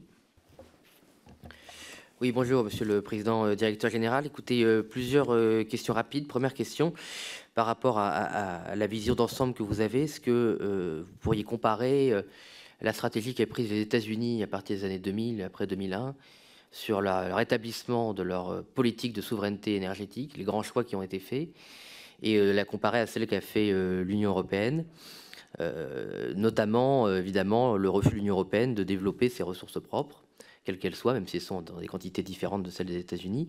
Et question liée, que pensez-vous de la possibilité pour la France d'utiliser ses ressources en hydrocarbures propres, que ce soit celles domestiques ou celles domestiques sur l'Hexagone ou celle d'outre-mer ou d'outre-mer étendue. Euh, question aussi qui est liée dans les ressources propres, les biocarburants et la recherche. Euh, quelles sont euh, les convictions de Total dans la possibilité de nouvelles générations de biocarburants? Est-ce que c'est une lubie ou est-ce que vous estimez qu'il y a une vraie chance de faire des progrès de rendement, notamment dans l'utilisation des, véritables déchets? Question liée aussi aux technologies dans lesquelles croit Total, sur le stockage du CO2. Est-ce que vous estimez que c'est une vraie chance euh, pour la transition énergétique ou est-ce euh, c'est des développements limités Moi, le, Rassemblement national estime que pour le moment, ça a l'air quand même un peu limité, mais si euh, ce n'est pas le cas, c'est une bonne nouvelle pour, pour, la, France, la et le reste de l'humanité.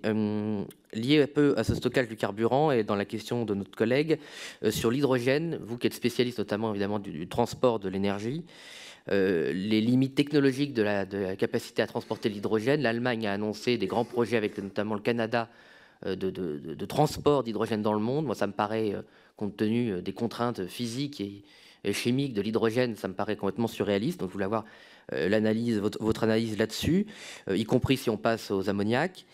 et deux dernières questions. L'évolution globale du marché du pétrole. Nous avons une audition de M. Jean Covici, qui euh, a, une analyse euh, que j'ai toujours trouvé intéressante sur l'évolution de la nature des stocks de pétrole et de, et l'évolution et de, de, ces liens avec les crises économiques. Euh, lors de la mission Flash, on avait aussi l'honneur de vous recevoir. Les experts que nous avions reçus dans la commission finance avaient plutôt euh, contredit M. Jancovici, expliquant qu'il n'y avait pas de grande différence sur les prix et sur le marché pétrolier de la nature des réserves, hein, si c'était conventionnel ou non conventionnel. Euh, quelle est, votre analyse sur ça? Est-ce que c'est un lien pour vous avec la crise économique, à savoir, et c'est lié à la souveraineté énergétique, est-ce qu'il y a un lien entre la quantité d'énergie à disposition des économies occidentales et notre capacité à créer des richesses?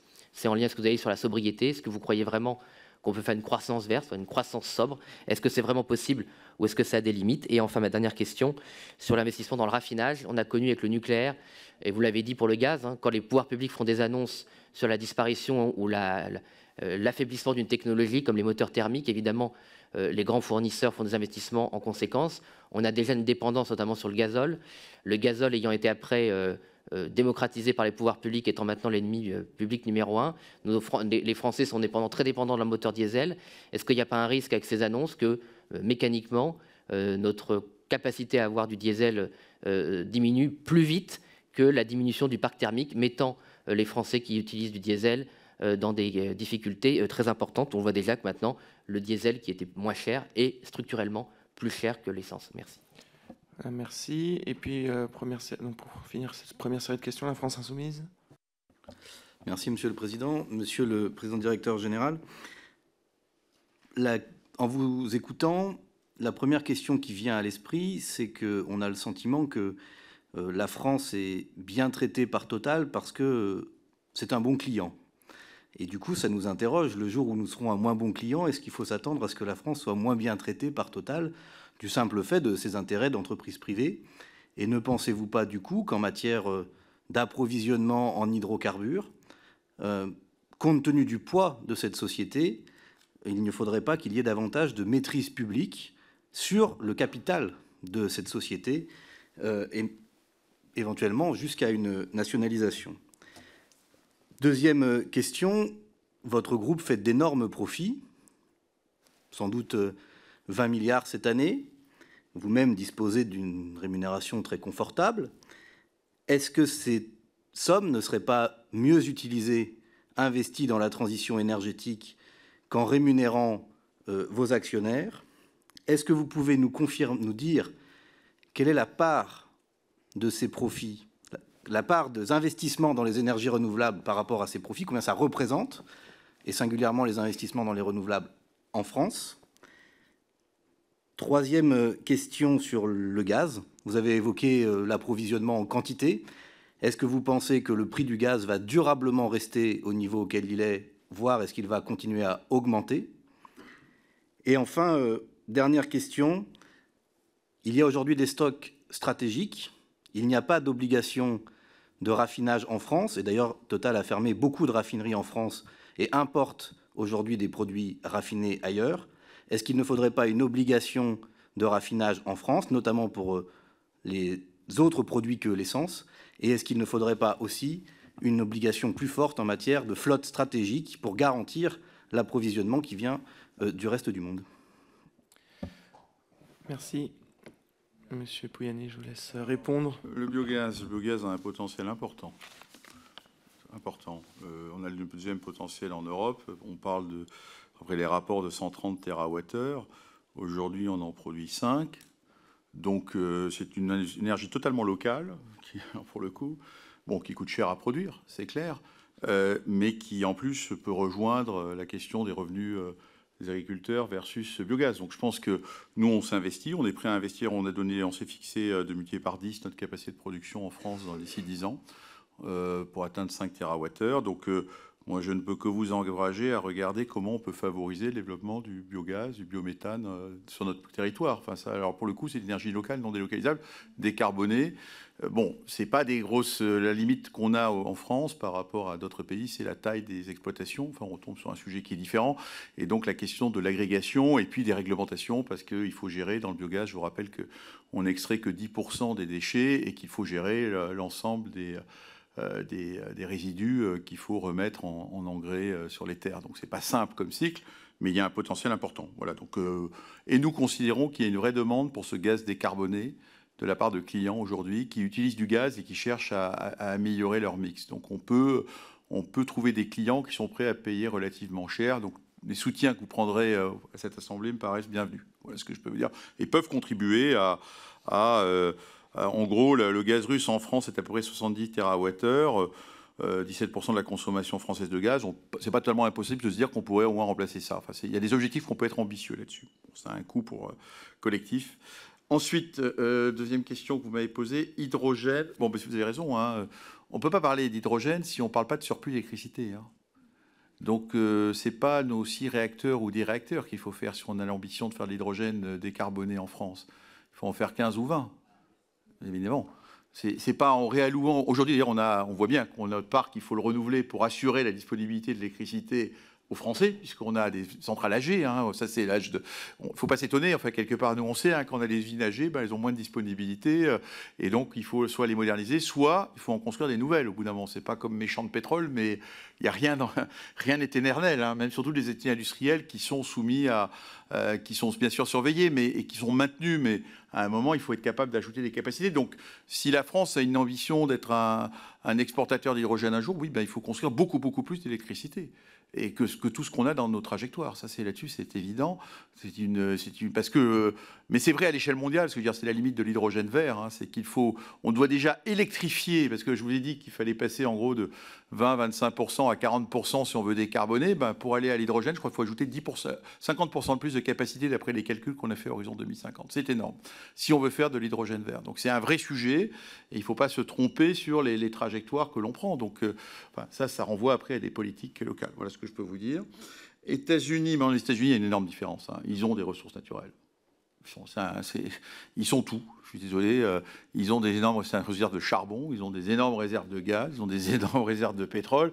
Et notre continent européen n'a pas ces réserves, euh, ni de charbon, ni de pétrole, de gaz. Donc c'est un vrai sujet. Il y a une énorme différence entre les deux économies. Et, ça, c'est la nature. Hein. C'est pas, et on ne va pas le changer. Hein. Et c'est pas parce que.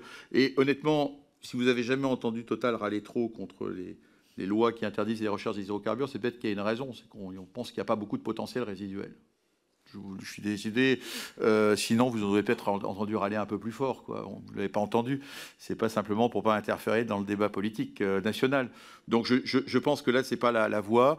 À l'échelle européenne, je dirais, euh, bah, il y a une trajectoire. Le Danemark, d'ailleurs, à mon avis, a pris une bonne loi. Il a dit qu'on ne pourrait pas plus produire d'hydrocarbures en 2050 au Danemark. Et d'ici là, on peut produire ce qu'on peut.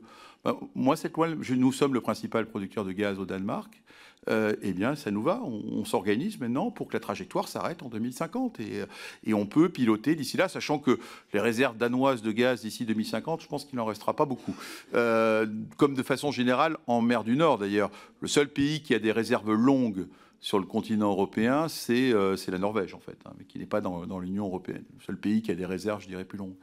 Euh, Ensuite, euh, donc on a quand même deux situations très très différentes hein, là-dessus. Ça, c'est un avantage pour les États-Unis qui, du coup, euh, bah, bénéficient d'une énergie pas chère. Euh, biocarburant deuxième génération.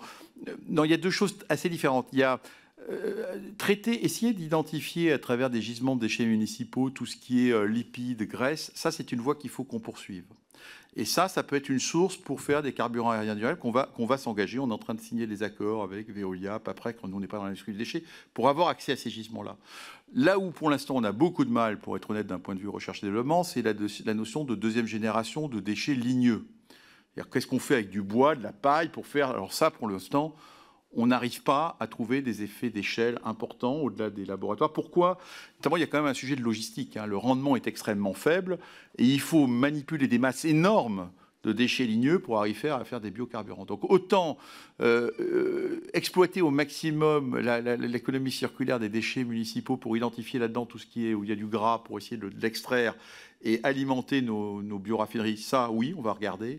La partie des ligneux, pour être, pour transparent, pour l'instant, c'est compliqué. On ne voit pas trop comment. Euh, on voit pas trop la, voie économique pour atteindre quelque chose qui soit, euh, de taille significative, c'est-à-dire euh, qui puisse répondre à la question.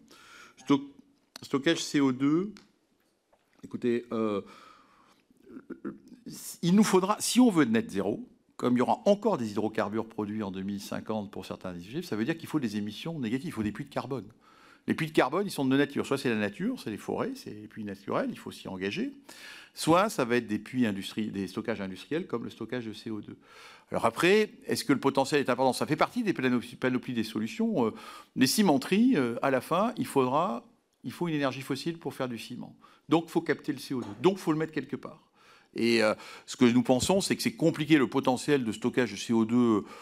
Je pense que c'est très compliqué d'expliquer à, des, à terre et d'expliquer à des gens qu'on va stocker du CO2 sous leurs pieds. ça, me paraît. Il y a du stockage en Europe. Le, grenier à CO2, en tout cas, ou la cave à CO2 devrait être la mer du Nord, puisqu'on va dépléter les stocks. Enfin, on a un potentiel offshore, on a des, on a des plateformes, on peut en réutiliser une partie.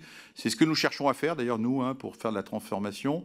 En Norvège, on vient d'avoir un premier stockage, et aux Pays-Bas et au Danemark, on est en train de réfléchir à est-ce qu'on ne peut pas réutiliser une partie des plateformes qu'on va arrêter pour produire des hydrocarbures, pour les réutiliser pour aller stocker du CO2, alors soit dans des champs déplétés, soit euh, sans sous-aquifère. Bon. Donc c'est une des options. Il, en faudra. Hein. il en faudra. Après, ce n'est pas la solution miracle au problème. Hein. Ce n'est qu'une partie de la solution. Et je pense que c'est plus facile à faire offshore, en mer, qu'à terre. Euh, transport hydrogène. Hydrogène, ça se transporte très mal, vous l'avez bien compris, moins de 170 degrés, euh, c'est très compliqué. Je pense que nous, quand on pense exportation ou importation d'hydrogène, on voit plutôt de l'ammoniac. on voit la transformation de l'hydrogène sous forme d'un produit méthanol, ammoniac qui se transporte très bien. On ne croit pas beaucoup au développement de, je sais pas de méthanie à hydrogène. Enfin, parce que moins de 170 degrés, déjà le gaz naturel liquéfié, c'est moins 140 euh, moins de 270, ça va donner une économie, euh, des investissements gigantesques. Donc euh, la question dans ces débats, ce qu'il faut toujours se poser, c'est quand les gens annoncent de l'hydrogène, qu'est-ce qu'ils annoncent vraiment? Est-ce qu'ils annoncent du transport d'hydrogène? Est-ce qu'ils annoncent de l'ammoniac? Ou est-ce qu'ils annoncent du, méthanol? Voilà, voilà la vision qu'on en a. c'est honnêtement aujourd'hui sur ce sujet-là, il y a beaucoup de beaucoup. c'est devenu un peu la, molécule miracle. c'est pas une économie simple, hein, l'économie de l'hydrogène. Euh, et donc, euh, on n'est qu'au tout début, et il faut qu'on comprenne d'ailleurs quelle est la demande. Parce qu'il y a deux types de demandes pour l'hydrogène. Il y a une demande locale, comme on vient d'annoncer hier. On a annoncé hier avec Air Liquide qu'on allait décarboner tout l'hydrogène de la bioraffinerie de Grand Puy. On fait un investissement important, et on va savoir, donc c'est d'ailleurs très intéressant ce qu'on fait, puisqu'on utilise de la biomasse, des graisses animales pour faire nos carburants durables. On produit dans la raffinerie un biogaz à base de, venant de la biomasse. Ce biogaz va alimenter une machine à faire de l'hydrogène. Donc on y trouve une partie d'hydrogène sur base biogaz naturel. Et tout ça va nous permettre de le réinjecter, d'ailleurs, cet hydrogène, pour faire d'autres carburants aériens durables. Donc on va grossir notre volume tout en ayant une chaîne circulaire. Donc euh, c'est une première d'ailleurs technologique euh, en partenariat avec Air Liquide qu'on va installer à Grand Puy. Donc on regarde tout cela de près et ça c'est local. Et localement, il n'y a pas de transport. Donc on voit les économies. Et, il y a deux grands marchés. Il y a le marché de l'hydrogène pour décarboner euh, localement euh, une acierie, euh, pour décarboner une raffinerie. Où là, on n'aura pas la question de la logistique et du transport. Et ça, on le voit assez bien. Il faut le produire pas très loin, en gros, pour, pour être efficace. Puis après, il y a est-ce que l'hydrogène va devenir un carburant pour les camions? Ben Ça, ça va de supposer d'autres infrastructures. Mais ça, c'est pas dit encore. Est-ce que les camions vont être à hydrogène? Est-ce qu'ils vont être avec des batteries? Euh, les, technologies, c'est difficile de vous répondre aujourd'hui. Euh, tout le monde regarde les, filières diverses et variées. D'ailleurs, il faut laisser, je pense, l'innovation euh, là-dessus fonctionner. oui, le prix est fonction de bah, complètement. Jean Covici a raison, mais il a souvent raison. Hein, je veux dire, je, lis avec intérêt ce qu'il vous déclare. Je suis souvent d'accord avec lui. En l'occurrence, c'est vrai. les ressources, les réserves dépendent complètement du signal prix. comme d'ailleurs, je veux dire, on parle beaucoup de réserves de lithium ou de réserves il y a plein de réserves de lithium. Le problème, c'est qu'il valait rien. Donc s'il vaut plus cher, ben, on se met à explorer, on se met à le produire, on en développe. Les, matières naturelles, les ressources naturelles, la Terre est finie, bien évidemment, mais les ressources naturelles pétrolières, mais il y en a énormément sur la planète. mais et simplement, on les laisse, on ne va pas les chercher en fonction du signal prix. Et d'ailleurs, l'histoire a démontré qu'il fallait être prudent. C'est là que je vais rejoindre des gens qui ont aussi raison. C'est qu'une entreprise comme la nôtre, parce qu'à un moment, on s'est mis à développer des, fameux hydrocarbures chers au Canada, les sables bitumineux. Simplement, quand les cycles du pétrole sont bas, on perd tout l'argent qu'on veut. Donc aujourd'hui, nous, on n'investit que dans des, hydrocarbures qu'on sait produire à moins de 20 dollars du baril. Et ça, ça élimine. Donc moi, j'ai une règle qui est d'ailleurs cohérente avec la politique climatique de l'entreprise.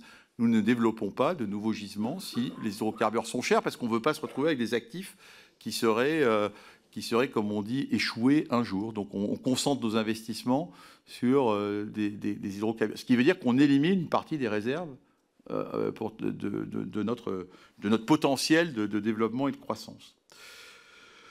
Sobriété, non mais c'est majeur la sobriété. Je pense enfin, honnêtement, je, pense que c'est la meilleure réponse à, tout cela. Enfin, c'est le facteur commun de toutes les politiques.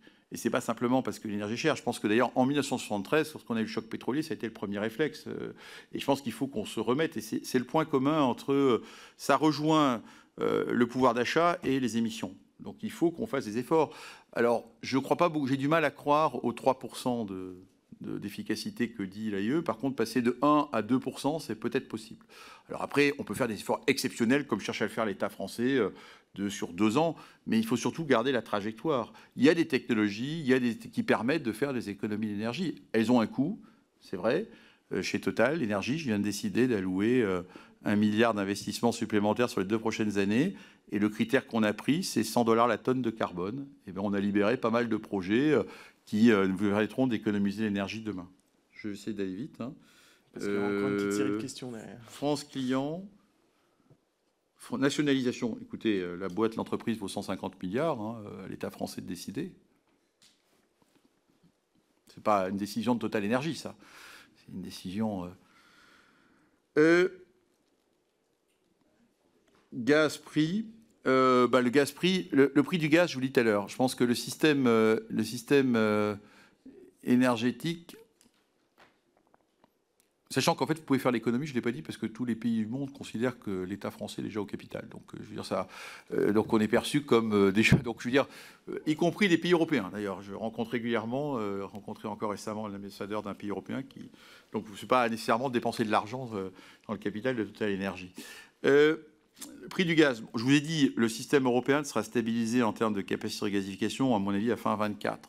Il n'y a pas le, problème qu'on a sur le gaz naturel liquéfié, c'est que c'est on construit pas des usines nouvelles euh, en claquant dans les doigts. Il faut 5 à 6 ans.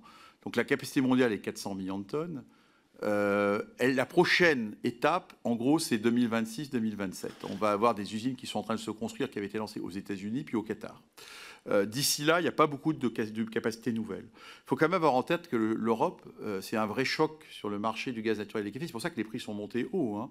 Euh, cette année, on a dû ramener 40 millions de tonnes en plus de gaz naturel liquéfié en Europe. Donc 10% du marché mondial supplémentaire, déjà l'Europe en prenait à peu près 20%, on est passé de 20 à 30%, a dû venir en Europe. Pour le faire, il a fallu le prendre aux autres. Et si on doit remplacer tout le gaz russe, c'est 100 millions de tonnes qu'il faut ramener euh, sur, euh, sur l'Europe.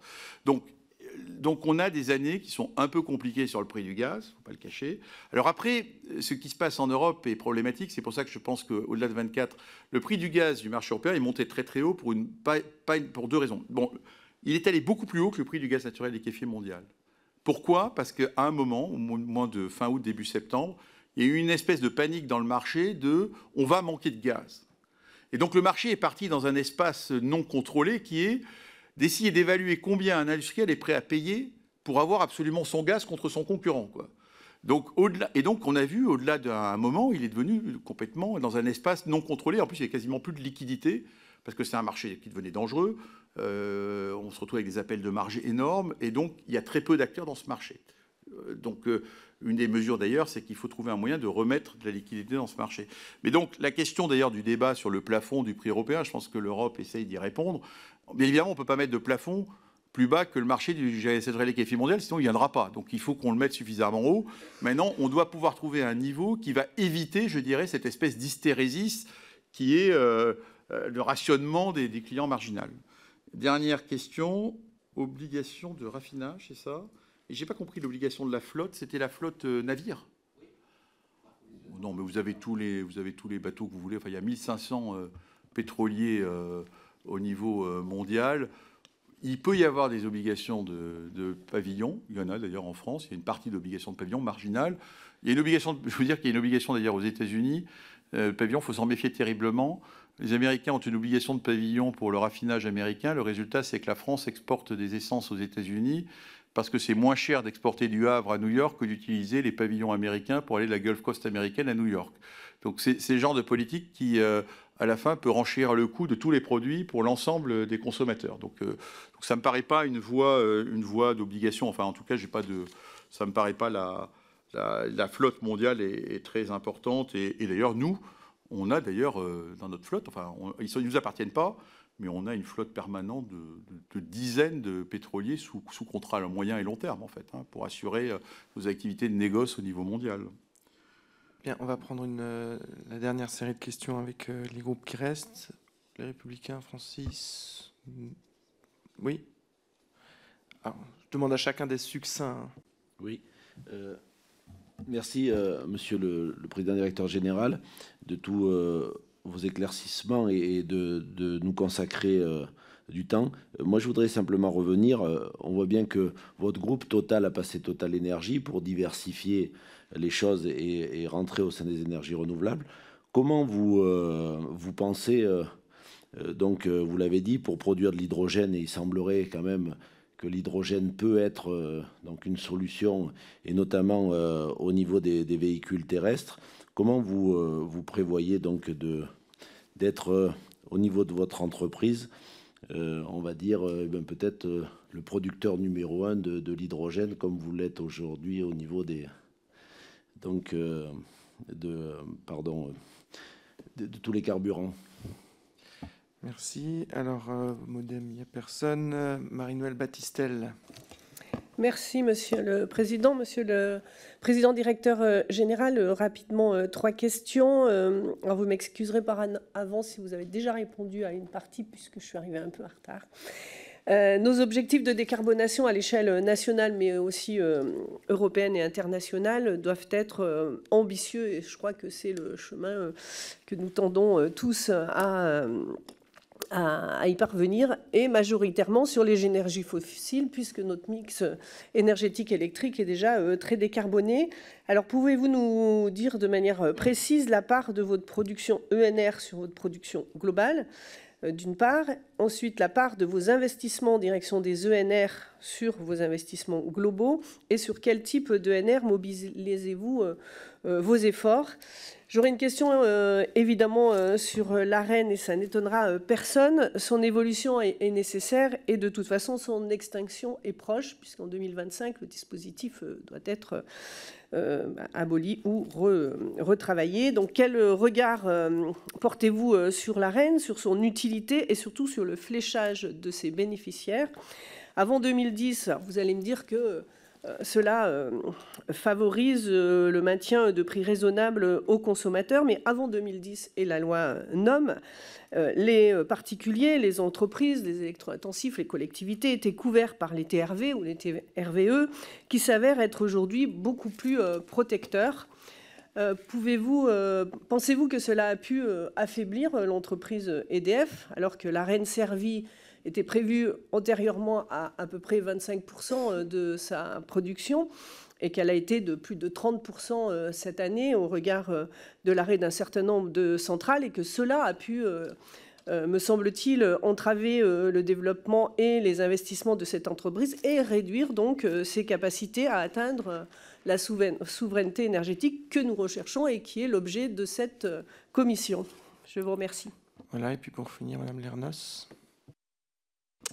Oui, euh, merci, euh, Monsieur le Président, directeur euh, général. J'avais plusieurs questions. Moi aussi, je trouve frappant dans vos propos, pas seulement ici, mais la question vraiment du profit privé qui prédomine sur l'intérêt général.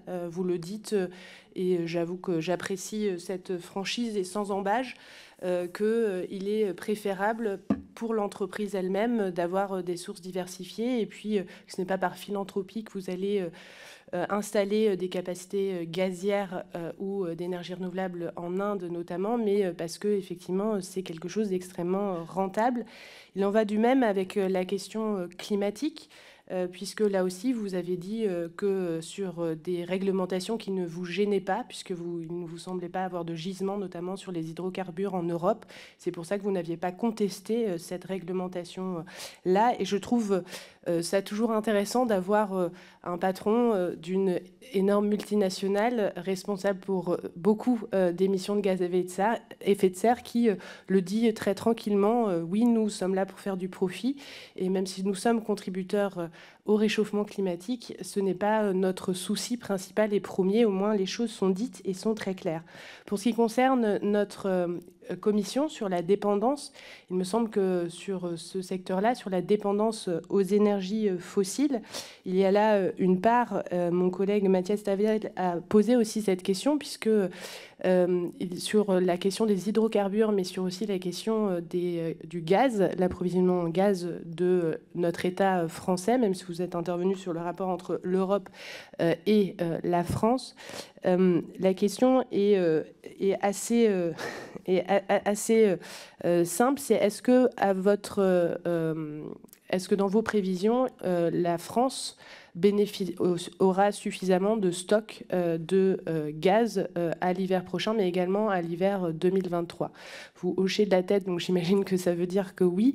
Et donc, vous confirmez que notamment la construction des nouvelles installations, port méthanier flottant notamment, sont plutôt ce que vous avez dit un peu dans vos propos introductifs pour sécuriser l'approvisionnement en gaz en Europe plutôt que l'État français qui était déjà pourvu d'assez d'installations. Une question sur euh, le déclin. Vous avez fait partie, parler euh, du fait que, euh, de manière naturelle, les puits pétroliers, les champs pétroliers déclinaient en termes de rentabilité de pétrole de 4 à 5 par, par an. Vous avez aussi constaté qu'il y a un déclin de la demande en pétrole, notamment dans l'Union européenne, avec la fin des véhicules thermiques, notamment en 2035.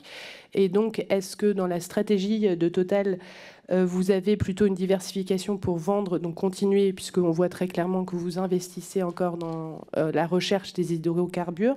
Est-ce que euh, dans la stratégie, vous allez donc plutôt arrêter le marché européen pour vous recentrer sur le marché mondial en termes de vente d'hydrocarbures et puis, une, peut-être une dernière question, puisque euh, sur euh, le rapport entre énergie renouvelable euh, et énergie fossile. J'ai bien entendu vos propos sur le gaz. Pour, unité, pour une unité d'énergie renouvelable, aujourd'hui, Total, si les calculs sont bons, et sont de 447 unités dans les hydrocarbures. Est-ce que vous comptez faire quelque chose de significatif pour inverser cette tendance? Et puis, sur la question des grandes entreprises, et notamment votre collègue néerlandais, Shell a été attaqué euh, par les ONG et les citoyens pour non-respect euh, des obligations en matière de climat. Est-ce que vous craignez euh, cela en termes de procédure ou pas du tout?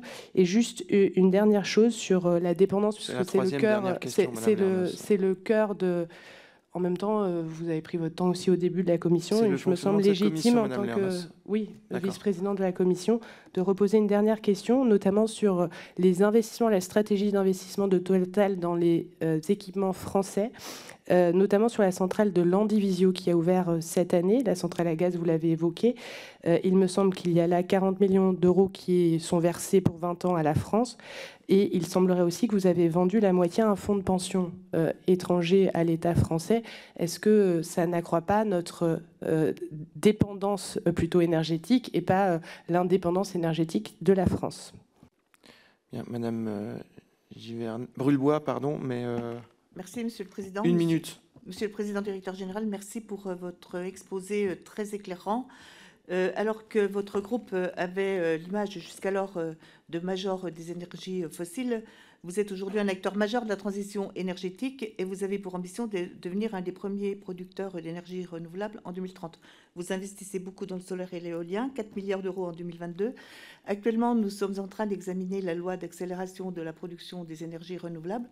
Euh, vous l'avez dit, euh, en France, on a beaucoup de, procédures qui sont très lourdes, qui sont des frais. Nous essayons de les lever. Et euh, vous avez dit aussi, on ne peut pas prendre de décision sans tenir compte de l'opinion publique. On l'a vu pour Fukushima. vous en avez fait les frais aussi à la MED avec l'huile de palme. Et donc, moi, je voulais savoir quel regard portez-vous sur les autres énergies que cette loi ne traite, à mon sens, pas suffisamment, à savoir la géothermie, l'hydroélectricité, et les combustibles solides de récupération. Vous avez parlé des déchets, mais euh, il y a euh, les combustibles solides de récupération sont euh, des, des, énergies qui me paraissent utiles, alors que nous enfouissons encore beaucoup de déchets et que les cimenteries, par exemple, en ont fait un combustible et non pas un déchet, comme euh, le CSR a toujours le statut de déchet et n'a pas le statut de filière. Pensez-vous qu'il faudrait travailler sur ce sujet?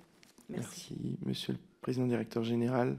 Juste un point, puisqu'il y a plusieurs questions et je n'ai pas répondu, je suis désolé à votre collègue, euh, sur les investissements. Oui, cette année, nous mettons 4 milliards d'euros, nous investissons 4 milliards de dollars ou d'euros, c'est pareil en l'occurrence, sur 16 dans les énergies euh, renouvelables et décarbonées, l'électricité. Oui, c'est ce qui est. Euh, on n'arrête pas de me dire que c'est pas assez parce qu'on regarde le, verre à, demi-vide. La vérité, c'est qu'on doit être le cinquième plus gros investisseur au monde pour une seule entreprise dans ces secteurs-là. Alors bien sûr, on peut faire le rapport au profit. Euh, mais oui, non, mais les capacités d'investissement d'une entreprise ne sont pas décidées en fonction des profits de l'année, mais on regarde le sujet. On a décidé qu'on a annoncé qu'on augmenterait nos investissements euh, et on va les augmenter. Ils passeront sans doute l'année prochaine à, plus de 5 milliards.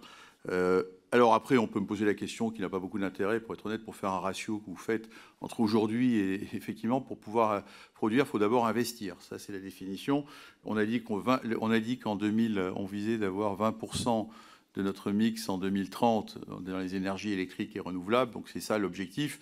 Aujourd'hui, c'est petit, bien évidemment, puisqu'on a commencé il y a 3 ou 4 ans. Donc, je n'ai pas le don de, pas pas la baguette magique, effectivement, et que dans l'énergie, il faut investir pendant des années avant de pouvoir produire. Euh, donc voilà. Et, euh, aujourd'hui, d'ailleurs, la balance qu'on doit faire, et c'est un débat permanent euh, au niveau de notre, avec notre conseil d'administration, c'est euh, en même temps, on nous demande aussi de fournir le pétrole et le gaz dont vous avez besoin, le gaz naturel liquéfié. Donc on doit trouver le bon équilibre entre fournir l'énergie qui nous fait vivre aujourd'hui et construire et investir dans l'énergie de demain. Je pense que de toute manière, donc c'est le verre de midi ou le verre à demi plein. Euh, nous, on considère en tout cas que les chiffres sont là, qu'on est un des acteurs les plus, euh, les plus, les plus qui investissent le plus dans ces énergies-là en ce moment au niveau mondial. Et ça, on ne pourra pas nous le retirer malgré tous les ratios qu'on voudra vous bien faire. Euh, l'hydrogène terrestre, honnêtement, sur les voitures, nous, on a, je pense que l'Europe est en train de faire le choix. Hein. Vous avez décidé, les parlements ont décidé que les véhicules seront électriques. Les, constructeurs automobiles sont en train de le décider. La place pour le véhicule léger, entre guillemets, euh, euh, hydrogène, est en train d'être marginale. Donc la question pour l'hydrogène, plutôt les camions. Est-ce que, les camions seront à batterie ou est-ce qu'à électrique ou est-ce qu'ils seront à hydrogène? Mais véhicules à hydrogène, on ne fera pas beaucoup d'efforts. Et si on réfléchit en ce moment, on va sans doute annoncer prochainement la construction d'un réseau européen pour euh, stations, une centaine de stations à hydrogène, c'est pour les camions, mais pas pour les véhicules légers. Euh, on ne pourra pas, je pense, euh, à la fois construire une infrastructure à hydrogène pour véhicules légers, puis l'infrastructure de borne de recharge. Il va falloir, tout ça, ça coûte extrêmement cher. Il n'y a pas de demande, donc je pense que le choix est en train d'être fait. Est-ce que c'est le bon choix? Je ne sais pas. Euh, ça, c'est les constructeurs automobiles qui nous le diront. Mais nous, là-dessus, on essaye d'accompagner la demande. La demande, maintenant, elle est clairement pour les bornes de recharge. Euh, qu'est-ce que j'ai répondu aux investissements? La reine, j'avais répondu tout à l'heure. Enfin, je, désolé, madame, mais c'est pas. Euh, je ne peux pas réécrire l'histoire. Nous, on n'était pas dans l'électricité en 2010. C'est pas un domaine que je connais très bien. Il y avait une question d'ouverture à la concurrence. La France a fait ce choix pour répondre aux exigences de, la Commission, en fait, de la, communauté européenne, de, de euh, d'ouvrir à la concurrence en réallouant une partie de la rente nucléaire. J'ai tout à l'heure eu l'occasion de m'exprimer sur le fait qu'il y avait dans cette mécanique sans doute un défaut d'obligation d'investissement corrélé à cela. Euh, je ne vais pas répéter ce que j'ai dit, mais je ne peux pas. Après, je, laisserai le, PDG d'EDF est mieux placé que lui pour parler de ses finances. Je ne les connais pas particulièrement. Euh, mais c'est pas, honnêtement, c'est pas la reine qui, euh, pour Total Energy, c'est pas du tout un gain. Hein. On, le renvoie, comme j'ai déjà répondu. les volumes qu'on reçoit, on les renvoie à nos clients et c'est totalement transparent et on peut, il peut y avoir des audits, etc. On réalloue la reine euh, dans les prix que l'on fait. Euh, le calcul est assez simple. On reçoit euh, X% de notre mix à 50 euros. On va chercher Y%, le 100 X sur le marché à 100 ou 200 euros. Et le client va recevoir le, prix moyen pondéré de tout cela. Voilà comment ça fonctionne. C'est simple. Après, les choix, c'est l'État qui décide. Est-ce que c'est 100, 120 nous, on, prend ce, on va prendre ce qu'on va dire. Encore une fois, le seul défaut que ça avait, c'est quand on alloue de la reine à des gens qui ne l'utilisent pas. Parce qu'il y a le truc qui ne marche pas très bien dans l'allocation aujourd'hui, c'est que c'est déclaratif sur combien je veux voir de clients. Et si les gens déclarent un peu plus de clients, ils obtiennent plus d'arènes les clients réels. C'est ça qui est. Donc il y a pas mal de choses là-dessus, mais je dirais on, pourra euh, un jour en reparler. Euh, je ne vais pas revenir sur le fait que je n'ai jamais dit, Madame, que les profits étaient plus importants que les émissions. Je pense même avoir jamais prononcé cette phrase. Il ne faut pas me faire dire des choses que je n'ai pas dites, je suis désolé. Euh, je n'ai jamais dit ça. J'ai dit que oui, une entreprise comme la nôtre a vocation à produire de l'énergie et la vendre en faisant des profits. Il n'y a rien de surprenant là-dedans. De toute manière, si vous, si vous pensez qu'on fera le changement, la, transformation énergétique sans tout ça soit lié, ce n'est pas les investissements publics qui vont faire la transformation énergétique. Il faut faire, les, pouvoirs publics, il faut faire x3, x4. Donc les, investissements privés seront nécessaires. Les investissements privés, effectivement, ils doivent avoir un retour. Ça, c'est assez clair. Euh, mais ça ne veut pas dire pour autant que ça soit antinomique avec la politique d'émissions, de baisse des émissions, sur à quoi nous nous sommes engagés. Nous avons dit que nos émissions dites de scope 1 plus 2 baisseront de 40% entre 2015 à 2030. Elles baisseront de 40% entre 2015 et 2030. Et elles ont déjà baissé euh, de 20%. Donc on fait le travail également sur la côté émissions aux bornes de l'entreprise. Euh, et en même temps, ce qui ne nous empêche pas d'avoir... Notre mission, c'est quelque part de fournir plus d'énergie au monde, parce qu'effectivement, notre champ, il est mondial, il n'est pas français ou européen, et en même temps, moins d'émissions. C'est ça, le, toute, la stratégie de l'entreprise, c'est d'aller piloter les deux en même temps. Et pour faire cela, ce qui est durable, effectivement, pour pouvoir investir dans les énergies renouvelables, c'est parce que je fais des profits sur le reste. Si je n'ai pas trouvé encore la, machine à, investir sans faire des profits. Ça, je, je ne sais pas faire. Euh, vous m'avez posé la question, euh, je pense que j'ai répondu. Euh, non, vous avez posé une question sur le déclin, mais je ne sais plus. Non, mais encore une fois, oui, vous avez posé la question. Il y a l'Europe, il y a le reste du monde. Euh, la consommation, encore une fois, la population mondiale croît. Et dans tout ce débat, euh, la question est de savoir, euh, le, le, d'ailleurs l'accord de Paris est un accord sur le, sur le climat et le développement. C'est le titre qu'il porte. On a bien vu à Sharm el-Sheikh que le débat sur le développement était aussi présent. Et donc la question pour les pays émergents qui ont une population qui a légitimement une légitime demande d'accès elle aussi à l'énergie, à un bien-être que nous on a dans nos pays occidentaux, un besoin de plus d'énergie. Et tout le débat, tout l'enjeu compliqué, c'est comment on fait pour expliquer, euh, j'ai passé du temps en Afrique du Sud récemment, à l'Afrique du Sud d'éviter de continuer à, créer des centrales au charbon. Or, leur seule ressource naturelle, pour l'instant, majeure, c'est le charbon, qui emploie d'ailleurs des, des, centaines de milliers de personnes. Donc je pense que c'est ça le débat qu'on doit avoir si on est responsable, nous, Européens. Ce n'est pas de s'occuper seulement de nos émissions. C'est combien sommes-nous prêts à apporter à ces pays-là pour être capables, eux aussi, de faire la transition. Mais leur demander de rester dans le dénuement économique et social, ça, ça ne me paraît pas la bonne réponse. Donc effectivement, l'essentiel des productions que nous faisons aujourd'hui, d'ores et déjà, elles ont une vocation pas seulement au marché européen ou français. La majorité de nos productions, d'ores et déjà, va vers ces économies-là. La croissance aujourd'hui de la demande, elle vient de ces pays-là. Euh, donc il n'y aura pas de modification de ce point de vue-là tant qu'on n'aura pas. Et la question, elle est mondiale. C'est bien la difficulté de ce sujet climatique. Il est mondial. Il n'est pas, pas qu'européen ni que français, même si on a une responsabilité historique, puisqu'on a développé nos économies sur la base d'une énergie décarbonée. Euh, donc ça, c'est un débat qui dépasse le cadre aujourd'hui. L'Andivisio, oui, on a décidé euh, que cette, euh, cette centrale, on en a, comme on fait d'ailleurs dans tous nos outils, nos capacités de production électrique, puisque c'est pas des, la rentabilité de ces outils-là n'est pas très forte, c'est qu'on cherche des partenaires à qui on revend. C'est un acteur financier, c'est nous qui gardons le contrôle de la centrale, mais encore une fois, de toute manière, la centrale, elle est là, elle est construite. Et son objectif, quel que soit le propriétaire de la centrale, c'est de la faire tourner. Donc, une fois qu'elle est construite, elle participera à la, souveraineté à la souveraineté électrique du pays. Voilà, donc on a effectivement euh, considéré, parce que je ne vais pas revenir sur ce dossier dont nous avions hérité, nous avons exécuté le projet, il est clair que ce projet ne remplissait pas les critères de rentabilité du groupe Total. Voilà. Euh, maintenant, comme ça s'est fait dans beaucoup d'infrastructures, aujourd'hui, comme ça se passe sur les énergies renouvelables, beaucoup d'acteurs financiers qui ont euh, euh, de l'argent à placer sont prêts à investir dans ces, infrastructures dont les revenus sont plus ou moins garantis, ce qui n'est pas tout, en général le cas d'une centrale à gaz, celle-là pour partie. Non, non.